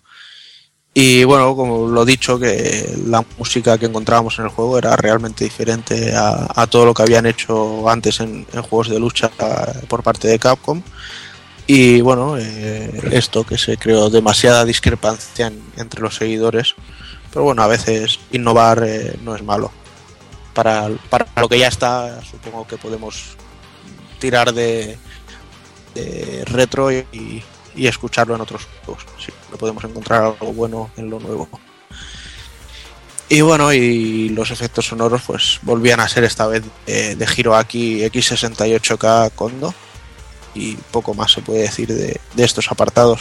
Así que ya casi que nos vamos a, a las recreativas. Sí, porque el juego gozó de una revisión en arcade de- durante, que salió en Japón durante el año 2001 bajo el nombre de Street Fighter 03 Upper. Y en esta, en esta vez, esta vez el juego no funcionaba sobre una placa CPS2 como ocurría en las anteriores entregas, sino que el juego corre sobre la placa Naomi basada en la arquitectura de Dreamcast, incluyendo todos los personajes de las versiones domésticas del juego que habían salido hasta, hasta el momento. Y en esta versión se podían utilizar personajes personalizados de Dreamcast a través de aquel Visual, eh, visual Mo- eh, Memory que se podía insertar directamente en el slot de la, de la red, de la misma recreativa. Algo que tenía que ser una auténtica gozada y que, y que yo no he podido ver por aquí, por ningún lado. No sé si vosotros allí por, por vuestra tierra habéis visto algún tipo de máquina en este sentido que pudiera tuviera esta compatibilidad o algo de esto. Bueno, yo esta, esta revisión personalmente no la llegué a ver por España. Creo que es un título que se quedó en Japón más bien, porque yo creo que aquí el mercado de- creativo estaba de, de capa caída. Ya, ya tuve suerte de poder ver el, el Alpha 3 en el Apolo, ya fue para mí un lujazo. Ya os digo porque es que yo todas estas versiones de Street Fighter Alpha no pude catarlas en ningún momento en recreativa, si no me iba a algún sitio de vacaciones, algún viaje así esporádico. Y lo preguntaba por eso, porque soy un poco indolente de estas versiones de recreativa, porque solo las pude tentar en dos o tres veces muy contadas y tenía dudas si esto había llegado en algún momento a algún salón recreativo de nuestras tierras. Pero bueno, ya hablando de las diferentes versiones que salieron del juego, en 1998 Street Fighter Alpha fue llevado a PlayStation añadiendo al roster original de la recreativa a Thunderhawk, a DJ, a Pylon directamente de Super Street Fighter 2. También se añadieron al plantel de personajes a Barrock, Juni y Julie, para los cuales se crearon sus propias, sus propias historias. Y siguiendo con los personajes, Evil Ryu, Shingoki y Gail también aparecían, esta vez como personajes secretos en el modo World Tour. Y como añadido para la versión de PlayStation, en Japón se incluyó el, uso del Pocket Station, con el cual podíamos mejorar las características de nuestro personaje. Y debido a las limitaciones en cuanto a lo que RAM se refiere de la máquina de Sony, el modo Dramatic Battle, en esta ocasión lo podíamos elegir entre dos de las parejas prefijadas, a Ryu y Ken y Juni y Yuri. Algo que era una auténtica putada en este sentido, porque a los que les gustaba disfrutar a tope de este modo era capárselo por todos lados. ¿Y ¿No te parece, débil? Vaya, y bueno, sobre todo quería comentarte que esta versión es realmente una conversión muy digna, quizá la más digna que han hecho de, un alfa. La del alfa 2 ya realmente fue buena, bromas aparte con, con la intro de grabada en vídeo y toda la hostia, la verdad que era una buena era una buena conversión, pero realmente hicieron un buen trabajo. Y quería añadir como dato curioso que, que las cajas de impacto eh, fueron las hicieron con polígonos para esta versión para ahorrar memoria de vídeo para poder meter más animaciones y más cosas eh, más chicha al juego que realmente Capcom se esforzó en ahorrar memoria para poder dar una, una versión muy fidedigna de, del juego y luego comentar sobre todo el World Tour que creo que fue acojonante aquí coincidiremos todo el mundo que este modo fue una auténtica maravilla y una gozada. Porque sobre todo el, eh, lo de World Tour, lo de ir haciendo pruebas, eh, hacer combates en desventaja y cosas así, a mí me pareció alucinante. No sé lo que a vosotros, eh, todos los compañeros, os pareció este. Pues a mí me pareció un modo, un modo, alucinante, como bien dices. La verdad es que me impactó bastante y, me jodía bastante porque siempre me quedaba a un nivel por debajo de, de poder sacar a, a, Gail y a Levil Ryu. Y la verdad es que es un, nivel bastante interesante eso de ir por el viajando, ganando enemigos y según lo que hagamos, pues subiendo de nivel, añadiendo técnicas, añadiendo ventajas que podíamos elegir en el menú. La verdad es que es bastante interesante este modo y es una pena que después ya, por desgracia, no, no hemos podido disfrutar de un modo así otra vez. A mí lo que me volvió loco en el modo World Tour fue sobre todo desbloquear los diferentes cancel que había para em, poder pasar de, golpe a técnica, de técnica a super, luego enganchar super con otros si hacía falta. O sea, me pareció simplemente increíble y me lo pasaba a pipa inventándome combos ahí gracias a, este modo. Además, si, si no recuerdo mal, porque bueno, ya estamos viejos y la memoria chochea, el personaje del, del modo World Tour lo podías importar luego al Versus, ¿no? Sí, tenías unas ranurillas arriba y, la- y las podías y lo podías ir compartiendo. No me acuerdo cuándo, cuántos máximos de personaje había, pero sí, podías uno, una media de 6, creo. Pues sí, yo me lo pasaba a pipa, eso, preparándome personajes que, que luego tenían una cantidad de cancels impresionantes. Y al amigo Tony, ¿qué le pareció el World Tour? No puede hablar de World Tour el amigo Tony. Bueno, pues ya que no puedo hablar, yo, yo decir que realmente a mí me sirvió mucho, sobre todo porque me parecía una forma también, aparte de, de, de- de desbloquear ciertas cosas, también a mí me ayudó también para aprender a jugar un poco al juego. Yo creo que también te iba poco a poco superando ciertos niveles, eh, te, te conseguía hacer adiestrar un poquillo en el, juego y hacerte un poquito con los mandos y controlar los diferentes estilos de juego los diferentes estilos de barra. Es algo que me, que me sirvió bastante y que, y que me gustó mucho porque también da muchísima más vida al juego y, lo- multiplica la diversión y la duración por, por, por cientos realmente. Y bueno, y siguiendo un poquito más adelante, también un año más tarde tendríamos, porque saldría a la venta Street Fighter 3 Psycho Dojo, con todas las mejoras ya vistas en PlayStation, además de añadir un modo online que nos permitía ver el ranking de puntuaciones.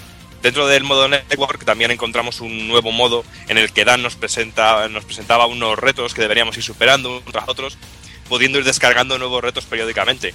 Y en el año 2000 el juego volvió a lanzarse bajo la coletilla Formation Service, que nos permitía esta vez sí el juego online.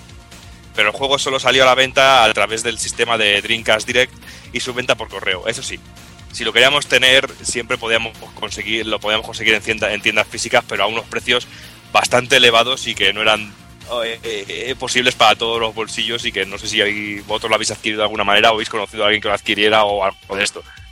Bueno, eh, este juego lo puedes encontrar ahora en el nido de especuladores de eBay, o sea que no te- ya sabes que allí acaba todo. Ya, ya. Y bueno, en 1999, y tras la salida de Street Fighter 03 para Dreamcast, esta hacía su aparición para Sega Saturn únicamente para Japón, claro está. Y esta versión, y como no podía ser de otra manera, usaba el cartucho de expansión de 4 MB de RAM, el cual permitía, además de disfrutar de todos los añadidos de la versión de PlayStation, de una animación con más frames y, mucho, y muchísimo más cercana a, la, experiencia que nos ofrecía la recreativa. Y en esta entrega, Evil Ryu, Shingok y, y Gail eran directamente seleccionables en el roster inicial. Y en el modo Dramatic Battle se añadió el, el modo Reverse que, como su nombre indica, en esta ocasión nos, nos teníamos que enfrentar contra dos enemigos al mismo tiempo. Y además, en la versión de Saturn es la única en la que este modo permite enfrentarse contra todo el plantel de personajes y no algunos específicos como ocurría, ocurría en el resto. Aquí, Y- aquí, bueno, perdona, Doki. No, no, no, Tengo que hacer un inciso que discutía discutí con un colega, Pepa Lacan, de que bueno, todos conoceréis, sobre cuál era la mejor. Un abrazo a Pep. Sí, sí, sí. ¿Cuál era la mejor versión de, de Street Fighter Alpha 3? Si era la de Dreamcast o la de o la de Sega Saturn. Eh, eh, yo, bueno, estaba en mis 13 de que era mejor la de la de Dreamcast porque era un poquito más fluida. A veces en la de Saturn con, con Zangief notaba algún tironceto o algo. Pero la verdad es que tiene un contenido extra y algunas cosas que no tiene ninguna otra versión. O sea que esta puede, podemos decir que es la versión más completa que hay en consola doméstica de Street Fighter Alpha 3. Totalmente de acuerdo. Y tres años más tarde, en 2001, se, se publica la versión del juego para Game Boy Advance bajo el nombre Street Fighter 03 Upper. Y debido a la evidente falta de potencia de la portátil, eh, Crowfish Interactive, eh, los encargados de portarlo, decidieron eliminar unos cuantos escenarios del juego y parte de la banda sonora. Eso sí, el plantel no solo se mantuvo intacto, sino que además se, aña- se añadieron personajes como Eagle, Maki y Jun.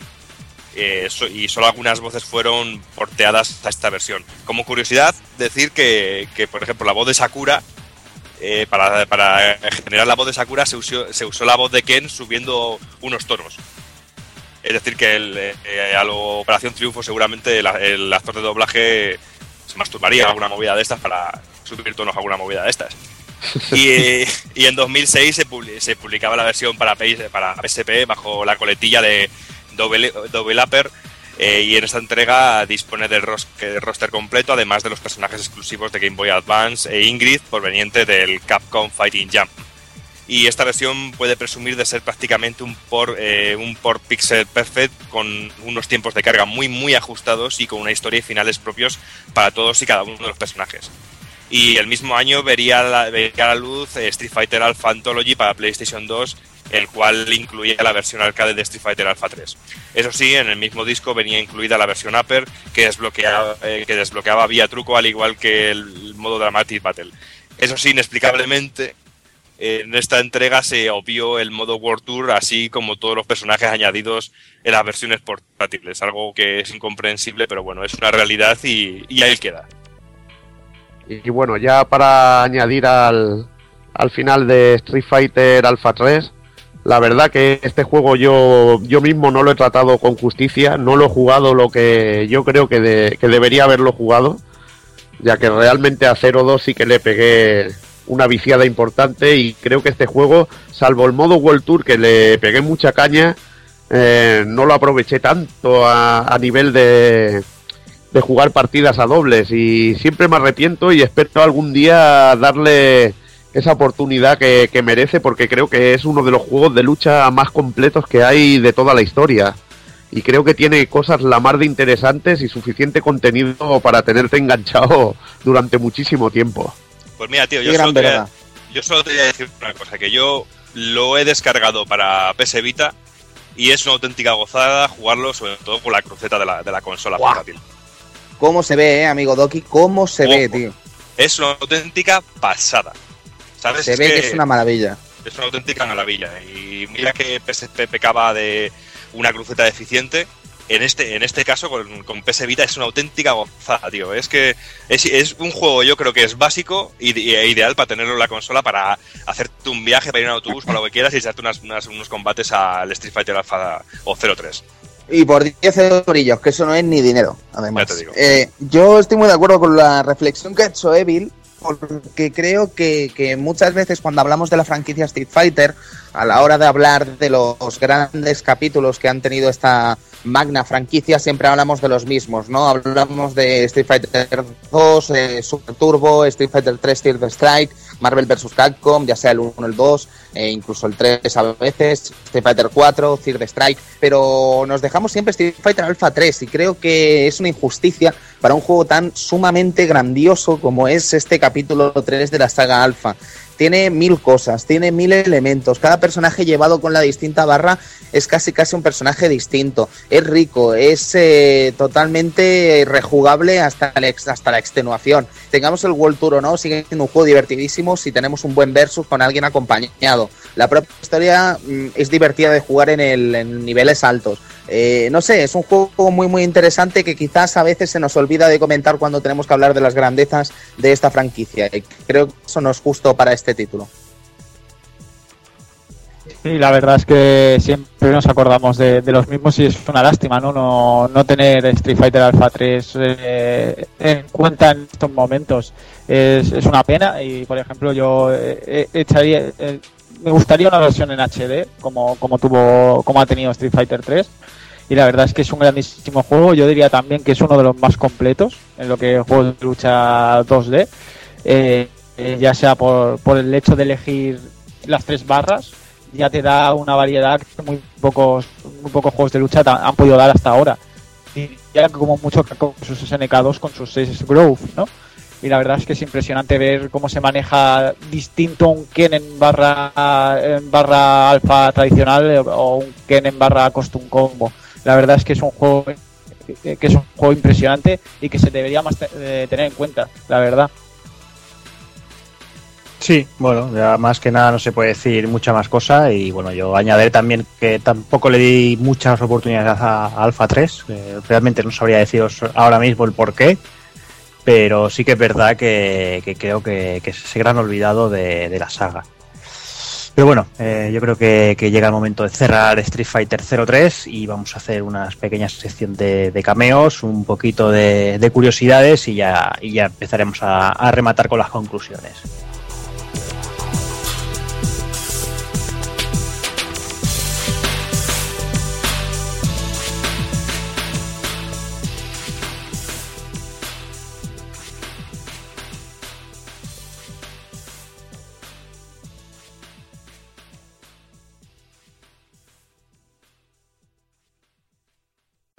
Here comes a new challenger.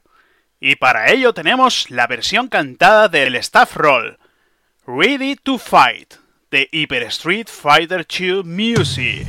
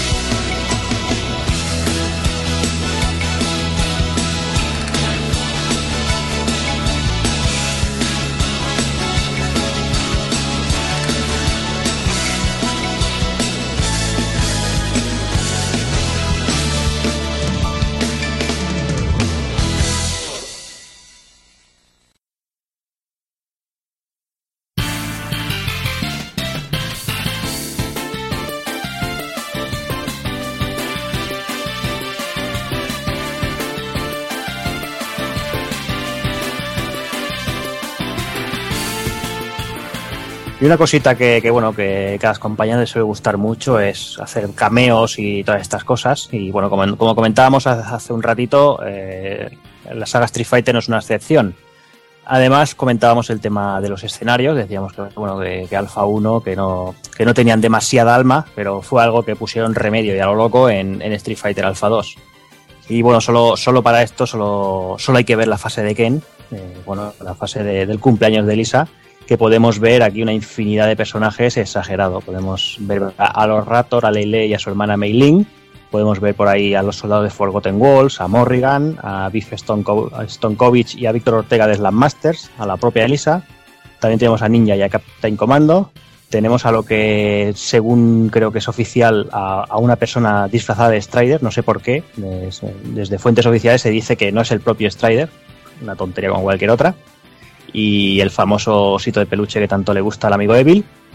Y bueno, también tenemos a Lin Kurosawa, la, la protagonista femenina de Alien vs Predator, a Felicia y a Pure, y a Pure de- de- del juego de preguntas, el Capcom Quiz World 2.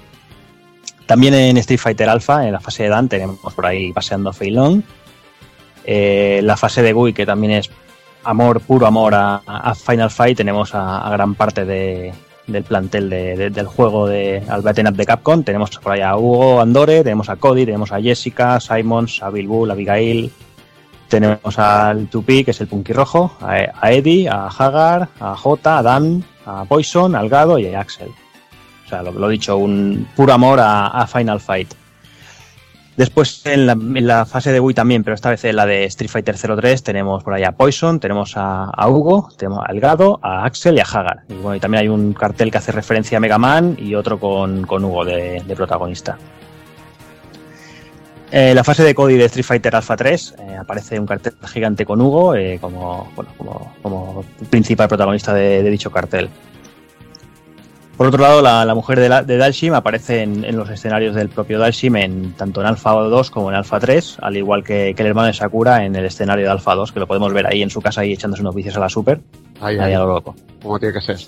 Sí, sí. Y bueno, y tras estos cameos, que seguro que hay muchos más que algunos se nos han quedado por ahí, pero bueno, vamos a ir a. a- Para ir terminando, vamos a ir con las curiosidades. Eh, la saga Street Fighter ha vendido más de 25 millones de- juegos en todo el mundo, siendo Street Fighter para Super Nintendo el más vendido de toda la saga, con más de 6 millones de cartuchos a la venta. Además, son más de 25 plataformas las que han tenido alguna entrega de la saga. Y durante estos 25 añazos de Street Fighter, pues más de 70 personajes han sido los que han debutado en esta historia. Y bueno, y Capcom USA tradujo el golpe de Ryu, el Sorryuken, como Shenlong, su traducción china, y dieron a entender que era el maestro de Ryu y Ken. Todo este malentendido desembocó en la creación de- del maestro Gouken, como Una paranoia sabe- todo esto, ¿eh? Una paranoia gorda, gorda, gorda, ¿eh? Ahí está. Sí, sí, Eh. esto era lo del You must defeat Shenlong to stand a chance, si no me equivoco, ¿no? Era la sí, frase. era la frase, era la frase. Sí, sí, sí. Y claro, la peña lo tradujo como eso, tendrás que derrotar a Shenlong, a mi maestro, que dice, ¿de qué? Para, para aguantarme, ¿no? Una auténtica locura. Luego, por otro lado, también DJ fue el primer personaje de la saga creado por un diseñador no japonés, en concreto lo, lo ideó James Goodgar. pues Sakura aparecía como personaje secreto en Rival Schools, donde cambiaba de grupos sanguíneos, o sea que no sé por qué. Mira, yo qué sé, yo qué sé. Mira, Una mala transfusión.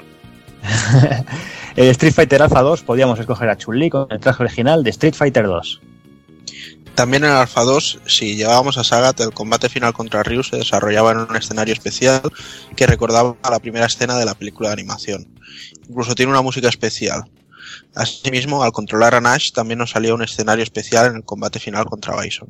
Una auténtica maravilla. No sé si recordáis este tema de, de Ryu vs Sagat, que, que era una putada. Sí, sí, además es que es lo que hablábamos antes, ¿no? El escenario ese, a pesar de ser eso, un campo con césped muy alto, eh, era increíble, tío. Parecía eso una maravilla. Es que tope Parecía el Bernabéu, de lo alto que está el campo. y con la tormentica detrás, una auténtica animalada.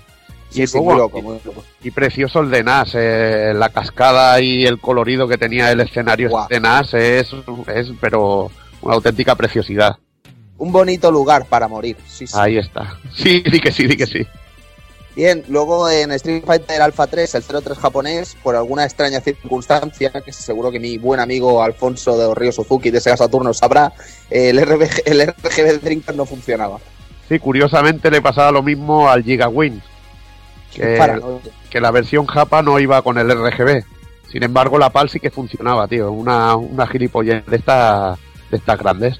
Y bueno, eh, la historia en el primer Street Fighter 0 se obvió y se dejó como oficial la del 02 y el 03. Y como muy bien hemos hablado al principio del podcast, hace unas cuantas, unas cuantas horas ya, que lo ha comentado el amigo Evil, el escenario de Birdie Rose de Street Fighter 0 es un homenaje al escenario de combate de Bruce Lee contra el magno e increíble e inmortal Chuck Norris en el Furor del Dragón en el Coliseo de Roma, hasta y es que hasta aparecen los gatos de fondo. Y cuidado una cosa, chicos, es que se ve que, que en el Coliseo Romano hay muchos gatos, ¿eh? Me lo dice gente que estado en Roma, que, que, que- ya más allá de que sea cosa del homenaje al Furor del Dragón, sino que realmente hay una manada de gatos ahí loca. Pues seguimos con los escenarios de Street Fighter 0 y más concretamente en el escenario de, de Wii Ryu, que veremos la, el póster de la, de la película de Street Fighter 2, la Animated Movie. Y bueno, y siguiendo con, con los guiños y todo esto, vamos a comentar un poquito todas esas entradas de, de combate y todas esas poses de victoria que tanto, que tanto fanservice crearon en la época y que estábamos encantados y maravillados, como por ejemplo esa entrada de, de Ryu y Ken jugueteando al principio del combate, eh, Sagat, por ejemplo, ahí recordando la cicatriz enfrente de, enfrente de Ryu y todas esas cosas. La verdad es que todo esto le daba un puntillo a, los juegos que a mi entender eh, no les costaba demasiado y, y no se daba eso, o sea, más, más personalidad a, a cada personaje y a cada a las relaciones que había entre ellos. O sea, ya no eran simplemente sprites pegándose, sino que era como si el vínculo que se establecía entre ellos fuera un poco más, más fuerte. Y, y realmente es una chorrada, no deja de ser una animación, pero no sé, creo que era, que era un, gran acierto. Eh, luego yo creo, chicos, que donde sí que se llevó esto al extremo fue los Capcom vs SNK, ya no solo entre entradas de luchadores de Capcom y del otro bando de SNK, sino que entre los propios de Capcom habían cosas realmente locas y geniales. Eh, Ryu y Ken, por ejemplo, era maravilloso ese choque de puños que después veríamos en Street Fighter 3, pero yo creo que en Capcom vs SNK se vieron cosas muy guapas, tío. Sí, SNK en ese tema son, son expertos. Y yo, bueno, yo creo que ese fanservice a mí personalmente me vuelve loco. A mí ver cómo entra Gui partiendo los barriles, tío, eso es la puta hostia. O cómo, o cómo entra Cody, le persigue Lady E, no sé si cuando ganaba combate o... Sí, qué guapo, qué guapo. Es verdad, es verdad. Y también, a ver, el Sagat que salía con el con el padre de Dan y le pegaba ahí una hostia o eh, bueno, miles de, de detalles, Karin que entraba con su con su cama, bueno, con su mayordomo, eh, todo tipo de locuras que, bueno, eh, hemos visto que a lo, a lo largo de, del tiempo incluso se ha llevado a más y con cosas más bizarras y todo.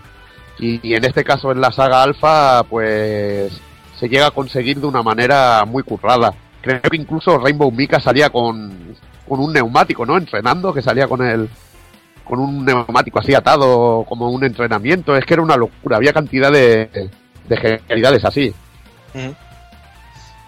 Bueno, luego también eh, hay que decir que cuando acaba el combate, al aparecer el, símbolo de KO, eh, teníamos un breve momento para seguir castigando al rival. Esto es un, tema que curiosamente en Street Fighter 4 también pasa y sin embargo parece que con la versión Super eh, quisieron eliminar este, este tiempo de castigo posterior al combate. Eh, en Alpha 3, al escoger los distintos ISM, eh, se podían hacer cambiar la forma de, de los ataques a distancia, como el Hadouken, que tenía distintas formas en, en el ISM del Alpha, en el X y en el, y en el V. Y como bien ha dicho, comentaba antes también Tony, nos encontrábamos lo de Sodom, que le cambiaba el arma incluso. Correcto. Y cuando hacemos un super al finalizar el combate, la pantalla tipo de explosión que aparece en Super Street Fighter 2X se adapta al tipo de super que usamos, con patrones de líneas vertical, horizontal o inclinados, que lo que intentan hacer es realzar la fuerza de cada uno de los ataques.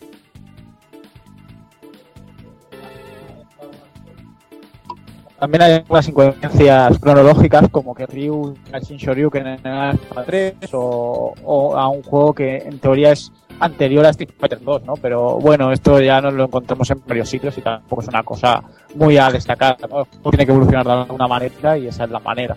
Bueno, a evolucionar todo el mundo, ya sabes que siempre evolucionan a todos menos a Guile, tío. Que eso es un Pobre. trauma, tío. Sí, Sí, pero míralo, míralo en el Super 4, ¿eh? lo contento que está ahí con sus gafukis y, Y sí, su Sonic Boom y su...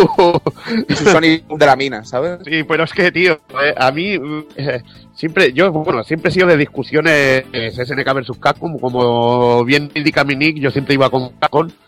Y la- eh, mi punto débil era el sprite de Morrigan y el sprite de Morrigan y, y, el- y la evolución de Guile en la saga, tío. Es que Oye, pues, pues bien, pues bien hecho estaría ese spray que lo han aprovechado tanto, no te jode. muy bien hecho, joder. Me encantaría ver el sprite, el sprite de Morrigan en un nuevo Darkstalker, me volvería loco, tío. Aunque fuera como coña, tío. Hombre, seguro que lo pueden descargable ese traje, vamos. Guau, sería la hostia, tío. Sí, sí. Y bueno, el- lo del Guile es que es indefendible totalmente, tío. Que, Bueno, que delay blanca, vamos. Y ni le añadieran nada, pero nada de nada. Es que me parecía, siempre me ha parecido vergonzoso. Madre mía, madre mía. Pero bueno, en la fase de Sodom, en Street Fighter Alpha 2, tenemos el fondo de un Decotora, que son los típicos camiones japoneses llenos de luces y diseñados a, a y que también aparecen masivamente en el escenario de Street Fighter Plus Tekken. Hay un rumor que de cada 4.096 combates el escenario se occidentaliza cambiando el dibujo del camión, algo que es factible al ser así el escenario de Street Fighter 0 Alpha 2. Bueno, también hay que decir que, que Verdi hace un Michael Jackson inverso en, en su aparición en la saga Street Fighter Alpha. y es que al, al principio, en el, bueno, en el primer Street Fighter es, es blanco y cambia a raza negra en la saga de Alpha. Y bueno, durante el Alpha 3 eh, se supone que dice que estaba enfermo y pálido. Luego podríamos hablar, por ejemplo, de las notas de humor que tenían algunos escenarios de Street Fighter Alpha 2, en los que, por ejemplo, teníamos el tema, el querido tema de Bill Ryu del, del, del osito que se lanzaba al aire una vez se ejecutaba un super, o, por ejemplo, cosas como en el escenario de Wii muy graciosas, como que si luchábamos con una chica, eh, Jessica, la parienta de Cody, pues la bofeteaba por mirar a la chavala. Eso es la puta hostia, tío. Sí, sí, muy bueno, muy bueno. Y bueno, ahora vamos a hablar de, de cosas que nos pueden traer recuerdos terroríficos, como aquella portada de, del Street Fighter Alpha que nos llegó a la versión de Play Saturn de perpetrada, como bien diría el amigo Tony, perpetrada por, por Virgin. ¿Te acuerdas de aquella portada del Alpha? Hombre? Madre mía, qué maravilla, ¿sabes? Dibujada ahí por un manco y, y- o, o- o un tipo sin brazos, ¿sabes? Que no tiene nada de malo, pero bueno, tiene su arte y tiene su maravilla, pero dices, tío, no, por favor. No, ahora hablando solo en al- serio. Solo al nivel de, de la portada de Resident Evil, que la debería hacer el mismo, vamos. Sí, de la portada de Resident Evil o de las ilustraciones de King of Fighter 2001 in- in-game, ¿sabes? Que eran para a llorar, tío. Y bueno, aparte de, de esta portadita, que tenemos un cambio radical, eh, yo también al menos, no sé vosotros las que recordaréis, pero otra de las que recuerdo con infamia es la del Street Fighter 03 japonés de Dreamcast. que eran madre. como unos monigotes en pequeñito así pintados, que era bastante vergonzante. Era en plan South Sí, yo creo que quisieron ir de simpáticos, pero se les fue de las manos. O sea, no, no sé qué quisieron intentar con eso, pero mal, mal. A- aparte que el artwork de, del, de todo el artwork que hay de, de Street Fighter eh, 03, Alpha 3 es una puta maravilla, tío. Cómo me sales con una portada que es una puta broma. Y bueno, ya hablando, estábamos hablando de la del, del Alpha.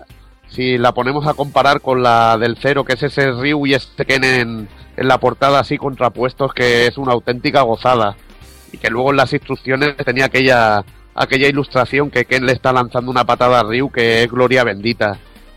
Desde luego, muchas veces aquí cuando llegaban las portadas PAL nos traían cosas que daban vergüenza ajena.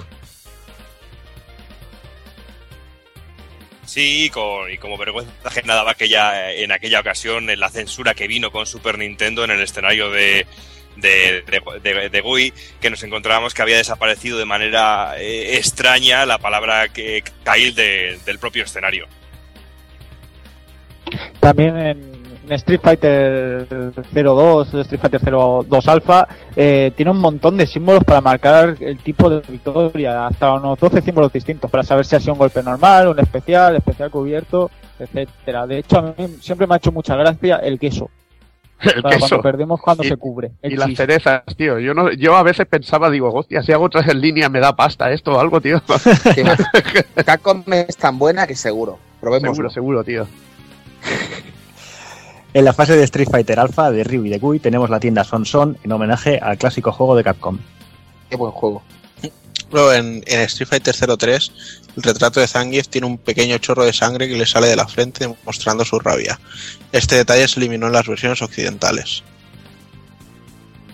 Bueno, Edu, pues esto es una paranoia que hemos descubierto gracias a los aquí amigos del pulpo frito y creo que es mejor que lo expliques tú, porque seguro que podrás ilustrar más al respecto de, esta, de este gran descubrimiento pulpil. Bueno, básicamente Karin iba a ser pues, eh, es un personaje que debutó en Street Fighter Alpha 3, evidentemente, pero antes ya había sido diseñada y descartada en Marvel vs. eh. Street Fighter un año antes. De hecho, en la, en, en la ROM, por así decirlo, se ha descubierto eh, sprites eh, descartados y que después la gente pues ha animado a, a- animarlo totalmente. Esto ya, ya se ha visto en otros tipos de juegos, por ejemplo, sin ir más lejos, creo que SNK vs Capcom, por ahí tenía animaciones de K9000, etcétera, etcétera. No sé si son cosas para añadir al cartucho y tal, pero el tema de Karin es bastante, es bastante interesante. El hecho de saber que este personaje podía haber sido, haber estado ahí y, y haber quitado, por ejemplo, a Norimaro y haber metido a Karin. Sí, sí, hubiera sido no había bastante, bastante elegante hubiera sido, la verdad.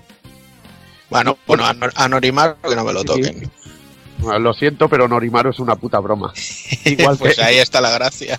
igual que la Anita en el, en el Marvel, que me hace más gracia incluso que el Norimaru, pero bueno. Sí, se, se quedaron a gusto con la Anita, sí.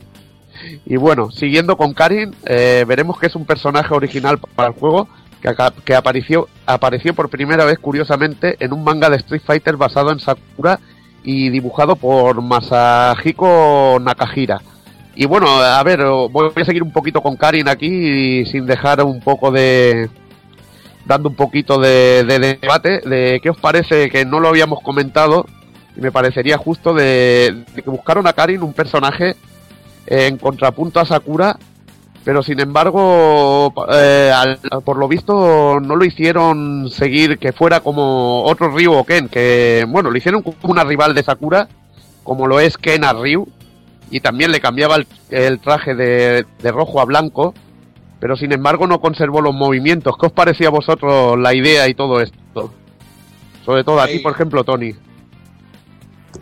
Pues me parece como mínimo interesante porque era un personaje muy, muy curioso también. Eh, la propia mecánica también es interesante de cara al desarrollo de un juego como Street Fighter Alpha. Y el intento, pues está bien. La lástima es que no fructificara, no, no, al final no diera frutos en, en otros aspectos dentro de la propia saga Street Fighter, ¿no? Porque de hecho Karin creo que no volvió a aparecer hasta Capcom Fighting Jam. Y Capcom Fighting Jam creo que me chupa un pie.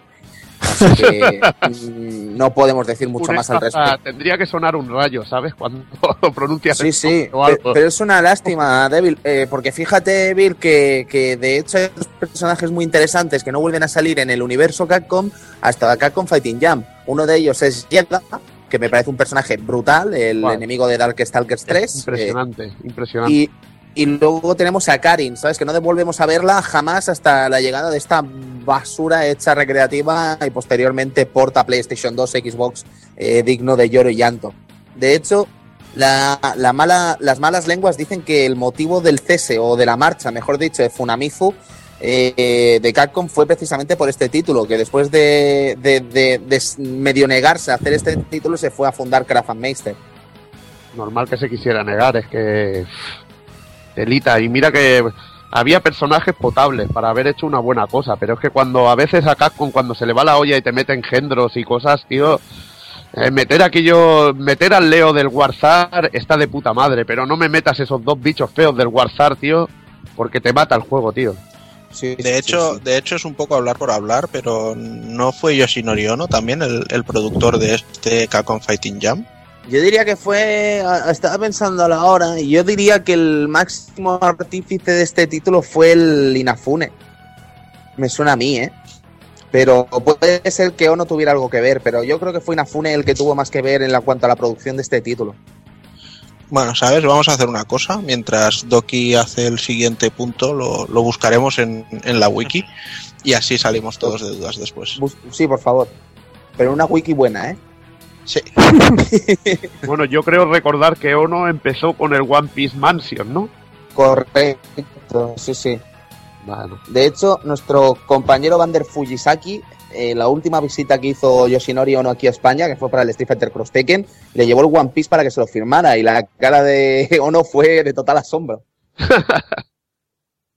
Bueno, pues aquí mientras los amigos eh, rebuscan información, vamos a hablar de un otro dato curioso, como es el que eh, nos podemos encontrar 12 tools y que cada una de ellas recibe el nombre de un mes en su idioma. Así, por ejemplo, tenemos enero, que de España, que es especializada en comunicaciones, siempre y siempre lleva un micro con ella.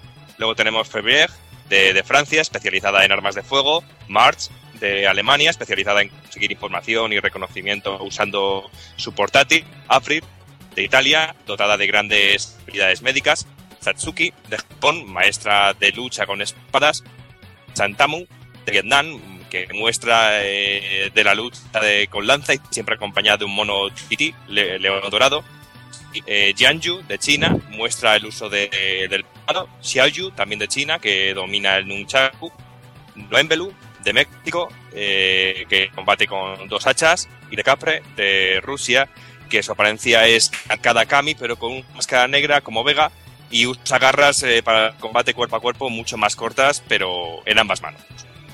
Muy bien, después de la magistral lección de idiomas del amigo Doki, creo que, que Taco Kun ya tiene por ahí, por ahí información. Pues sí, y creo que teníamos un poco de razón todos, porque según la wiki, eh, Yoshinori Ono fue el productor del juego, pero cogió el, el- el cargo a mitad de, de proceso, porque el anterior productor, al cual no se nombra, se piró de Capcom a, a mitad del desarrollo. ¿Quién O sea que es, que es muy posible que fuera el, Funa- el Funamizu y, Que y dijo, "¿Qué os luego, y luego esta el, mierda?". el- el honor lo tuviera este. Sí, y, aquí veo que productor ejecutivo fue, como decía Inafune también. Vamos, Mm. que todos, todos, la banca gana. Todo, ahí, todo- todo Dios metido ahí. todos ganan. Bueno, todos ganan menos Capcom, porque se fue Funamizu, que para mí era un puto crack, tío. todos ganaron ¿Tú te has fijado, cuán- ¿Tú te has fijado cuánta gente se ha ido de Capcom maravillosa? Es que podríamos comenzar con Okamoto, podríamos seguir con Funamizu, podríamos continuar con Nafune, podríamos continuar con el tío de- del Ghosts and Ghosts, bueno, ya si nos ponemos con los de ya apaga y vámonos. el, ¿no? los del to- el, el de, creo que el que has dicho es el del Tombi y el Tomba. Eh, sí, sí, sí. Bueno, ver, pero gracias, pero gracias a eso hemos conseguido tener muchos más estudios de desarrollo y muchos juegos que de otra manera igual Capcom no hubiera no hubiera dado el go para que salieran. Así que yo creo que una vez que están maduros, pues vale, a, a recorrer sí. el mundo y, y hacer otras cosas por Que, cuenta. se- que se lo digan a Okamoto, que ahora está recorriendo el mundo para que no lo pillen las yakuza. ¿sabes? Está persiguiendo ahí con las deudas, tío. Vaya. Bueno. ¿Qué, se, qué se sabe de ese asunto, caballeros? ¿Eh, ¿Se sabe algo más? No, es- yo creo que debe estar desaparecido, bien desaparecido el tío. Qué fuerte, tío, qué fuerte. No, bueno, pero eh, yo creo que también es negativo para Capcom perder a este tipo de gente porque son muy buenos y si se quedan los ejecutivos al final, eh, poca esencia va a quedar de la compañía que es una auténtica cantera, ¿no? Sí, sí. De, de tíos que saben hacer cosas y de que saben hacer buenos juegos, tío, pero espero que no le pase factura a largo plazo. Bueno, yo No. lo veo como decía, para mí es malo para Capcom, pero es bueno para nosotros. Bueno, podría ser. Veremos cómo van los acontecimientos. Pues nada, señores, yo creo que, que hasta aquí hemos llegado con la saga Street Fighter 0. No sé si, si alguien quiere añadir algo. Tony Chan, ¿quieres añadir alguna cosita? Pues sí, chicos, que es una franquicia maravillosa, que quizás no hemos pre- prestado la atención que se debería, no lo digo por los aquí presentes, sino por el comunicativo general de los videojuegos en tanto en este país como en todo el mundo. Y creo que es una franquicia que no se tiene que infravalorar por, por las circunstancias que sean, ¿no? Pero creo que Street Fighter Alpha barra cero es una de las grandes, eh, uno de los grandes capítulos de lo que vendría a ser Street Fighter y vale la pena que le echemos un vistazo y que lo miremos con recuerdo, con cariño y con mucho, mucho respeto, que es lo que me merece. Y perdón, me ha venido el nombre ahora mismo, Tokuro Fujiwara era el que hablaba. Perfecto. Takokun, ¿qué dices? Bueno, pues eh, yo más o menos digo un poco lo mismo que dije al principio, que bueno, después de, de esta impresionante charla sobre Street Fighter 0, eh, me da, me queda mucho más claro que para mí Street Fighter ha sido los cinco duros, los Anekfus, los Hook Hui, las tuercas. Eh, lo- los trucos de, de la pantalla de Capcom, etcétera, etcétera, y que me ha regalado momentos inolvidables. Posiblemente haya sido eh, la franquicia a la que más horas de juego he dedicado. Y nada, eh, es un- una maravilla, no, no puedo decir otra cosa de, de esta saga. Evil. Pues nada, yo, bueno, lo han dicho, han dicho ya muchas cosas aquí el amigo Tony y Takokun. Y nada, eh, un señor juego, eh, en mi caso horas y horas de vicio, sobre todo a 0-2. Eh, quizá ahora me gustaría, bueno, estos juegos nunca son, nunca es tarde para volverlos a rejugar. Ojalá, como bien ha dicho el amigo Edu du- durante el programa, le den un tratamiento HD y juego online, que yo creo que este título lo merece, y podamos disfrutar otra vez más de, de una revisión y, y, bueno, otra excusa para poder volver a jugar a un juego que yo creo que es tremendamente divertido, que es adictivo a más no poder y que, y que tiene la esencia de los juegos de lucha y esa estrategia y esa cosa que, que nos gusta, a los que nos gusta este tipo de juegos, eh, sobre todo yo creo que es esa estrategia, esa partida de ajedrez que es una que es un combate a un juego de lucha. El intentar averiguar lo que te va a hacer el rival y todo eso, que, que se traduzca en unos movimientos de, de mano en un momento tan rápido, es maravilloso. Y nada, que un señor juego que le tengo un recuerdo brutal y que un placer hablar sobre todo de una franquicia así. Y perdón que me cuele, ¿eh? pero disfruté mucho combatiendo contra usted, la rata negra, en Street Fighter Alpha. Ah, pero ya, ya jugaremos, tenemos que jugar con armas, tío. Tengo que llevar mi estuche de cuero con mi mando, ¿sabes? Sí, vale, vale. Y Mañana, que- mañana a lo mejor te doy la sorpresa. Y tenemos que, que jugar como señores, con Bison dólares, tío. Claro que sí, con Bison dólares o muerte. O muerte, o muerte, ahí. Edu. Pues básicamente lo, lo mismo que han dicho los compañeros, una saga que se tiene que respetar, básicamente, porque yo creo que es de las mejores sagas de, de la, de la franquicia Street Fighter Alpha, de Street Fighter. Eh, decir que para mí Street Fighter Alpha 2 fue un grande, fue un recuerdo que tengo grabado en mente en, Sega Saturn y que Alpha 3 es uno de los, yo diría, incluso lo pondría entre los ocho mejores juegos de lucha para mí, eh, junto con, con, el- con, con Street Fighter 3, con, con Guilty Gear AC, con, con varios más. Y es que la verdad es que es un pla- eh, lo que nos dejó como en este juego, pocas compañías lo han hecho. La verdad, eh, vivir el año, el año que salió con, con este KOF 90 eh, con este con este Street Fighter Alpha 3, ese KOF 98 fue impresionante. Eh, nos daba una alternativa increíble. Eh, yo creo que se merece un, un tratamiento HD, se merece un online, se merece una, una segunda vida este juego porque la verdad quizá porque en aquella época no teníamos online y no podíamos disfrutar tanto como se puede disfrutar ahora un gran juego. eh, ahora sería el momento idóneo para, sacarle todo el rendimiento y todo el partido a, la saga Alpha y sobre todo a ese Alpha 2 y Alpha 3 creo que, se lo que muchísimo la verdad Muy bien. Doki.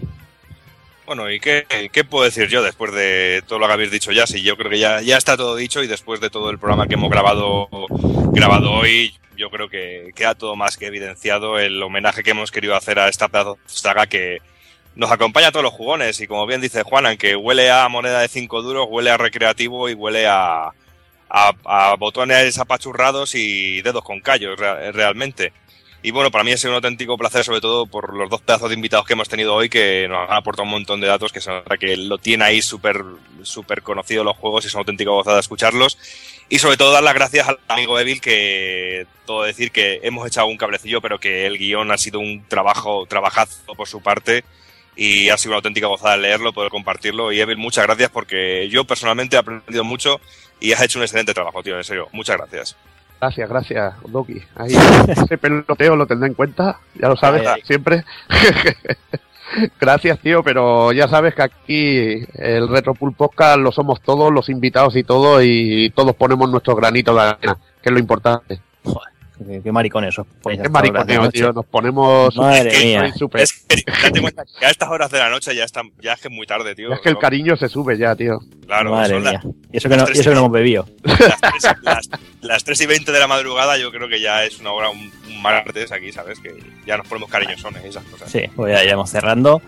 Y nada, yo lo mismo, tampoco voy a añadir poco más. Eh, simplemente que he intentado no meterme mucho con Evil, solo, solo le he atacado con el tema del osito varias veces. Y bueno, y ya que, que Tony ha soltado el tema de la rata negra, bueno, yo no, no voy a hacer hincapié en, en ese aspecto. me esperaré, me esperaré a, no sé, ¿por qué no? A un, Fatal Fury, ¿por qué no? Y, a- y al pobre King Kang Wan con sus pantalones rotos al- en las rodillas. Sus rodillas de- Y, nada, no seguiremos con el rollo, que si no, que ya está solitas, hay gente que mañana trabaja y, y no es plan. Así que vamos a ir a por el ending y vamos a marcharnos ya, que, que se está alargando la cosa.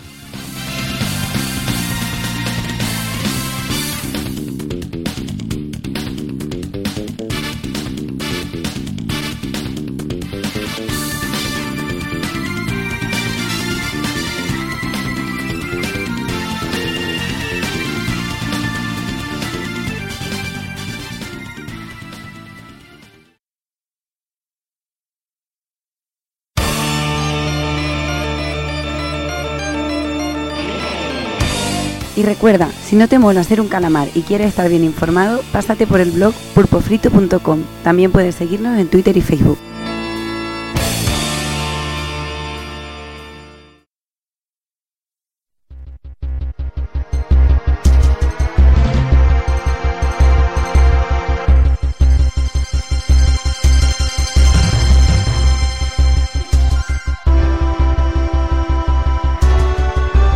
Y llegamos al final del programa. eh, creo que ha estado un programa bastante entretenido. Tal y como habíamos predecido al principio, la cosa alargado. La cosa que eran tres horitas y cuarto, tres horitas y media, que bueno, que no está nada mal. Y para no alargar la, en la historia, vamos a ir despidiendo al personal. Le vamos a dar la- las gracias sobre todo a los dos invitados, al amigo Tony. Muchísimas gracias por estar por aquí y con nosotros. Esperamos que, El, que, bueno, que- el placer ha sido mío, caballeros. Eh, muchas gracias esperamos por que- que, bueno, que- y Espera, dime, dime. Hola, perdón, no, no sé, no sé, os he perdido, disculpad. Le digo que ha sido un auténtico placer para nosotros estar esta noche aquí. El placer ha sido todo nuestro y espero que esta colaboración se repita tanto en el Club Vintage como aquí. En el Club Vintage ya sé que sí, pero en Frito espero que también.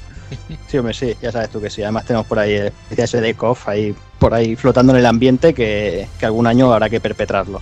¿Qué especial de KOF? ¿De qué estás hablando? No sé, no, no sé, no sé. No sé, no sé. En fin, lo mismo para, para el amigo Edu. Eh, muchas gracias por estar por aquí. Gracias a vosotros, eh, es un placer estar reunido con, con todos vosotros, con este, esta fuente de sabiduría, para hablar sobre, sobre, una, sobre una saga que, que nos encanta como, como es este Street Fighter y que seguramente y espero que nos veamos pronto tanto en el Club Vintage como en alguna colaboración por aquí o en un especial random de Beta Saber qué. Seguro que sí. Oh, Sí, por ejemplo. Ahí, ahí. Y bueno, ya me queda despedirnos de, de aquí de los compañeros. Eh, amigo Doki Panic, a dormir, que ya vas son horas, que mañana es Buenas, gimnasio, tío. ya verás. Sí, a dormir y mañana a ver qué tal me despierto de ánimo para estar con las viejas y el spinning, pero bueno, luego se intentará. Te- Siempre tengo la esperanza de despertarme y que aparezca Evil por la ventana tirándome un peluche. o algo. Ya ves. pero Y bueno, venga a rescatarte. Sí, y venga a rescatarme. Pero nada, tranquilo. Manera, Lo haré, lo haré algún día. Tú lo sabes. no te quejes que ahora mismo estás en Japón, así que no llores tanto. Sí. bueno, bueno. No tienes perdón por eso. Y otro que ocurra mañana, aquí en las breves horas, Taco Kun. Vete de la cama ya, que no son horas de estar aquí diciendo gilipolleces. Pues sí, ya va tocando. Pero bueno, todo sea por, por echar estos ratos, ¿no? Y tener esto, estas conversaciones. Así que nada, muy, muy contento. No sé si mañana por la mañana diré lo mismo, pero, pero bueno, ha sido, ha sido un gustazo estar aquí charrando un rato y lanzando retos a, a diestro y siniestro y nada, y decirle al, al amigo Tony que, que quizá los 50 pavos no, pero sí que un Kiku sí que nos tenemos que jugar un día en unos piques, ¿no? Hombre, claro que sí, un Kiku sí, eso siempre está bien. 50 pavos es mucho, es verdad. Pues bueno. Más que, nada nada, porque si chicos. pier- más que nada porque si pierdo, que no creo, no podré pagártelo. O sea, sería engañarnos, sería jugarlo en negro. Claro. Eh, sí. Bueno, pues nada, chicos, que eso, que hasta la próxima y, Hasta el próximo. y a toda por saco, coño. Venga, a la cama. Y nada, ya me despido de, de aquí del amigo Evil, que aunque él no ocurre mañana, también tendrá ganas de echarse unos vicios o de tocarse o de irse a dormir. Bueno, sí, igual voy a, a zurrarte ahí a, a donde vives, ahí. Hay, hay palizas a domicilio. ya Ahí te voy y te doy una paliza a domicilio, ya sabes que me gusta. Voy con, ¿Te le palizas? sí, sí, voy con mi maleta allí y mis mandos profesionales y voy a, Sí. a darte una Ahí paliza va. profesional como Dios manda. A ver si vas a salir escaldado. Eh, seguramente, podría ser, porque ya estoy viejo y he perdido habilidades, ya he perdido la vista, he perdido ya la mitad de los sentidos, estoy como casi como el dragón Sityu de Madre los mía, caballeros, así. madre mía, estamos jodidos ya. Estoy muy jodido, pero bueno, algo haremos.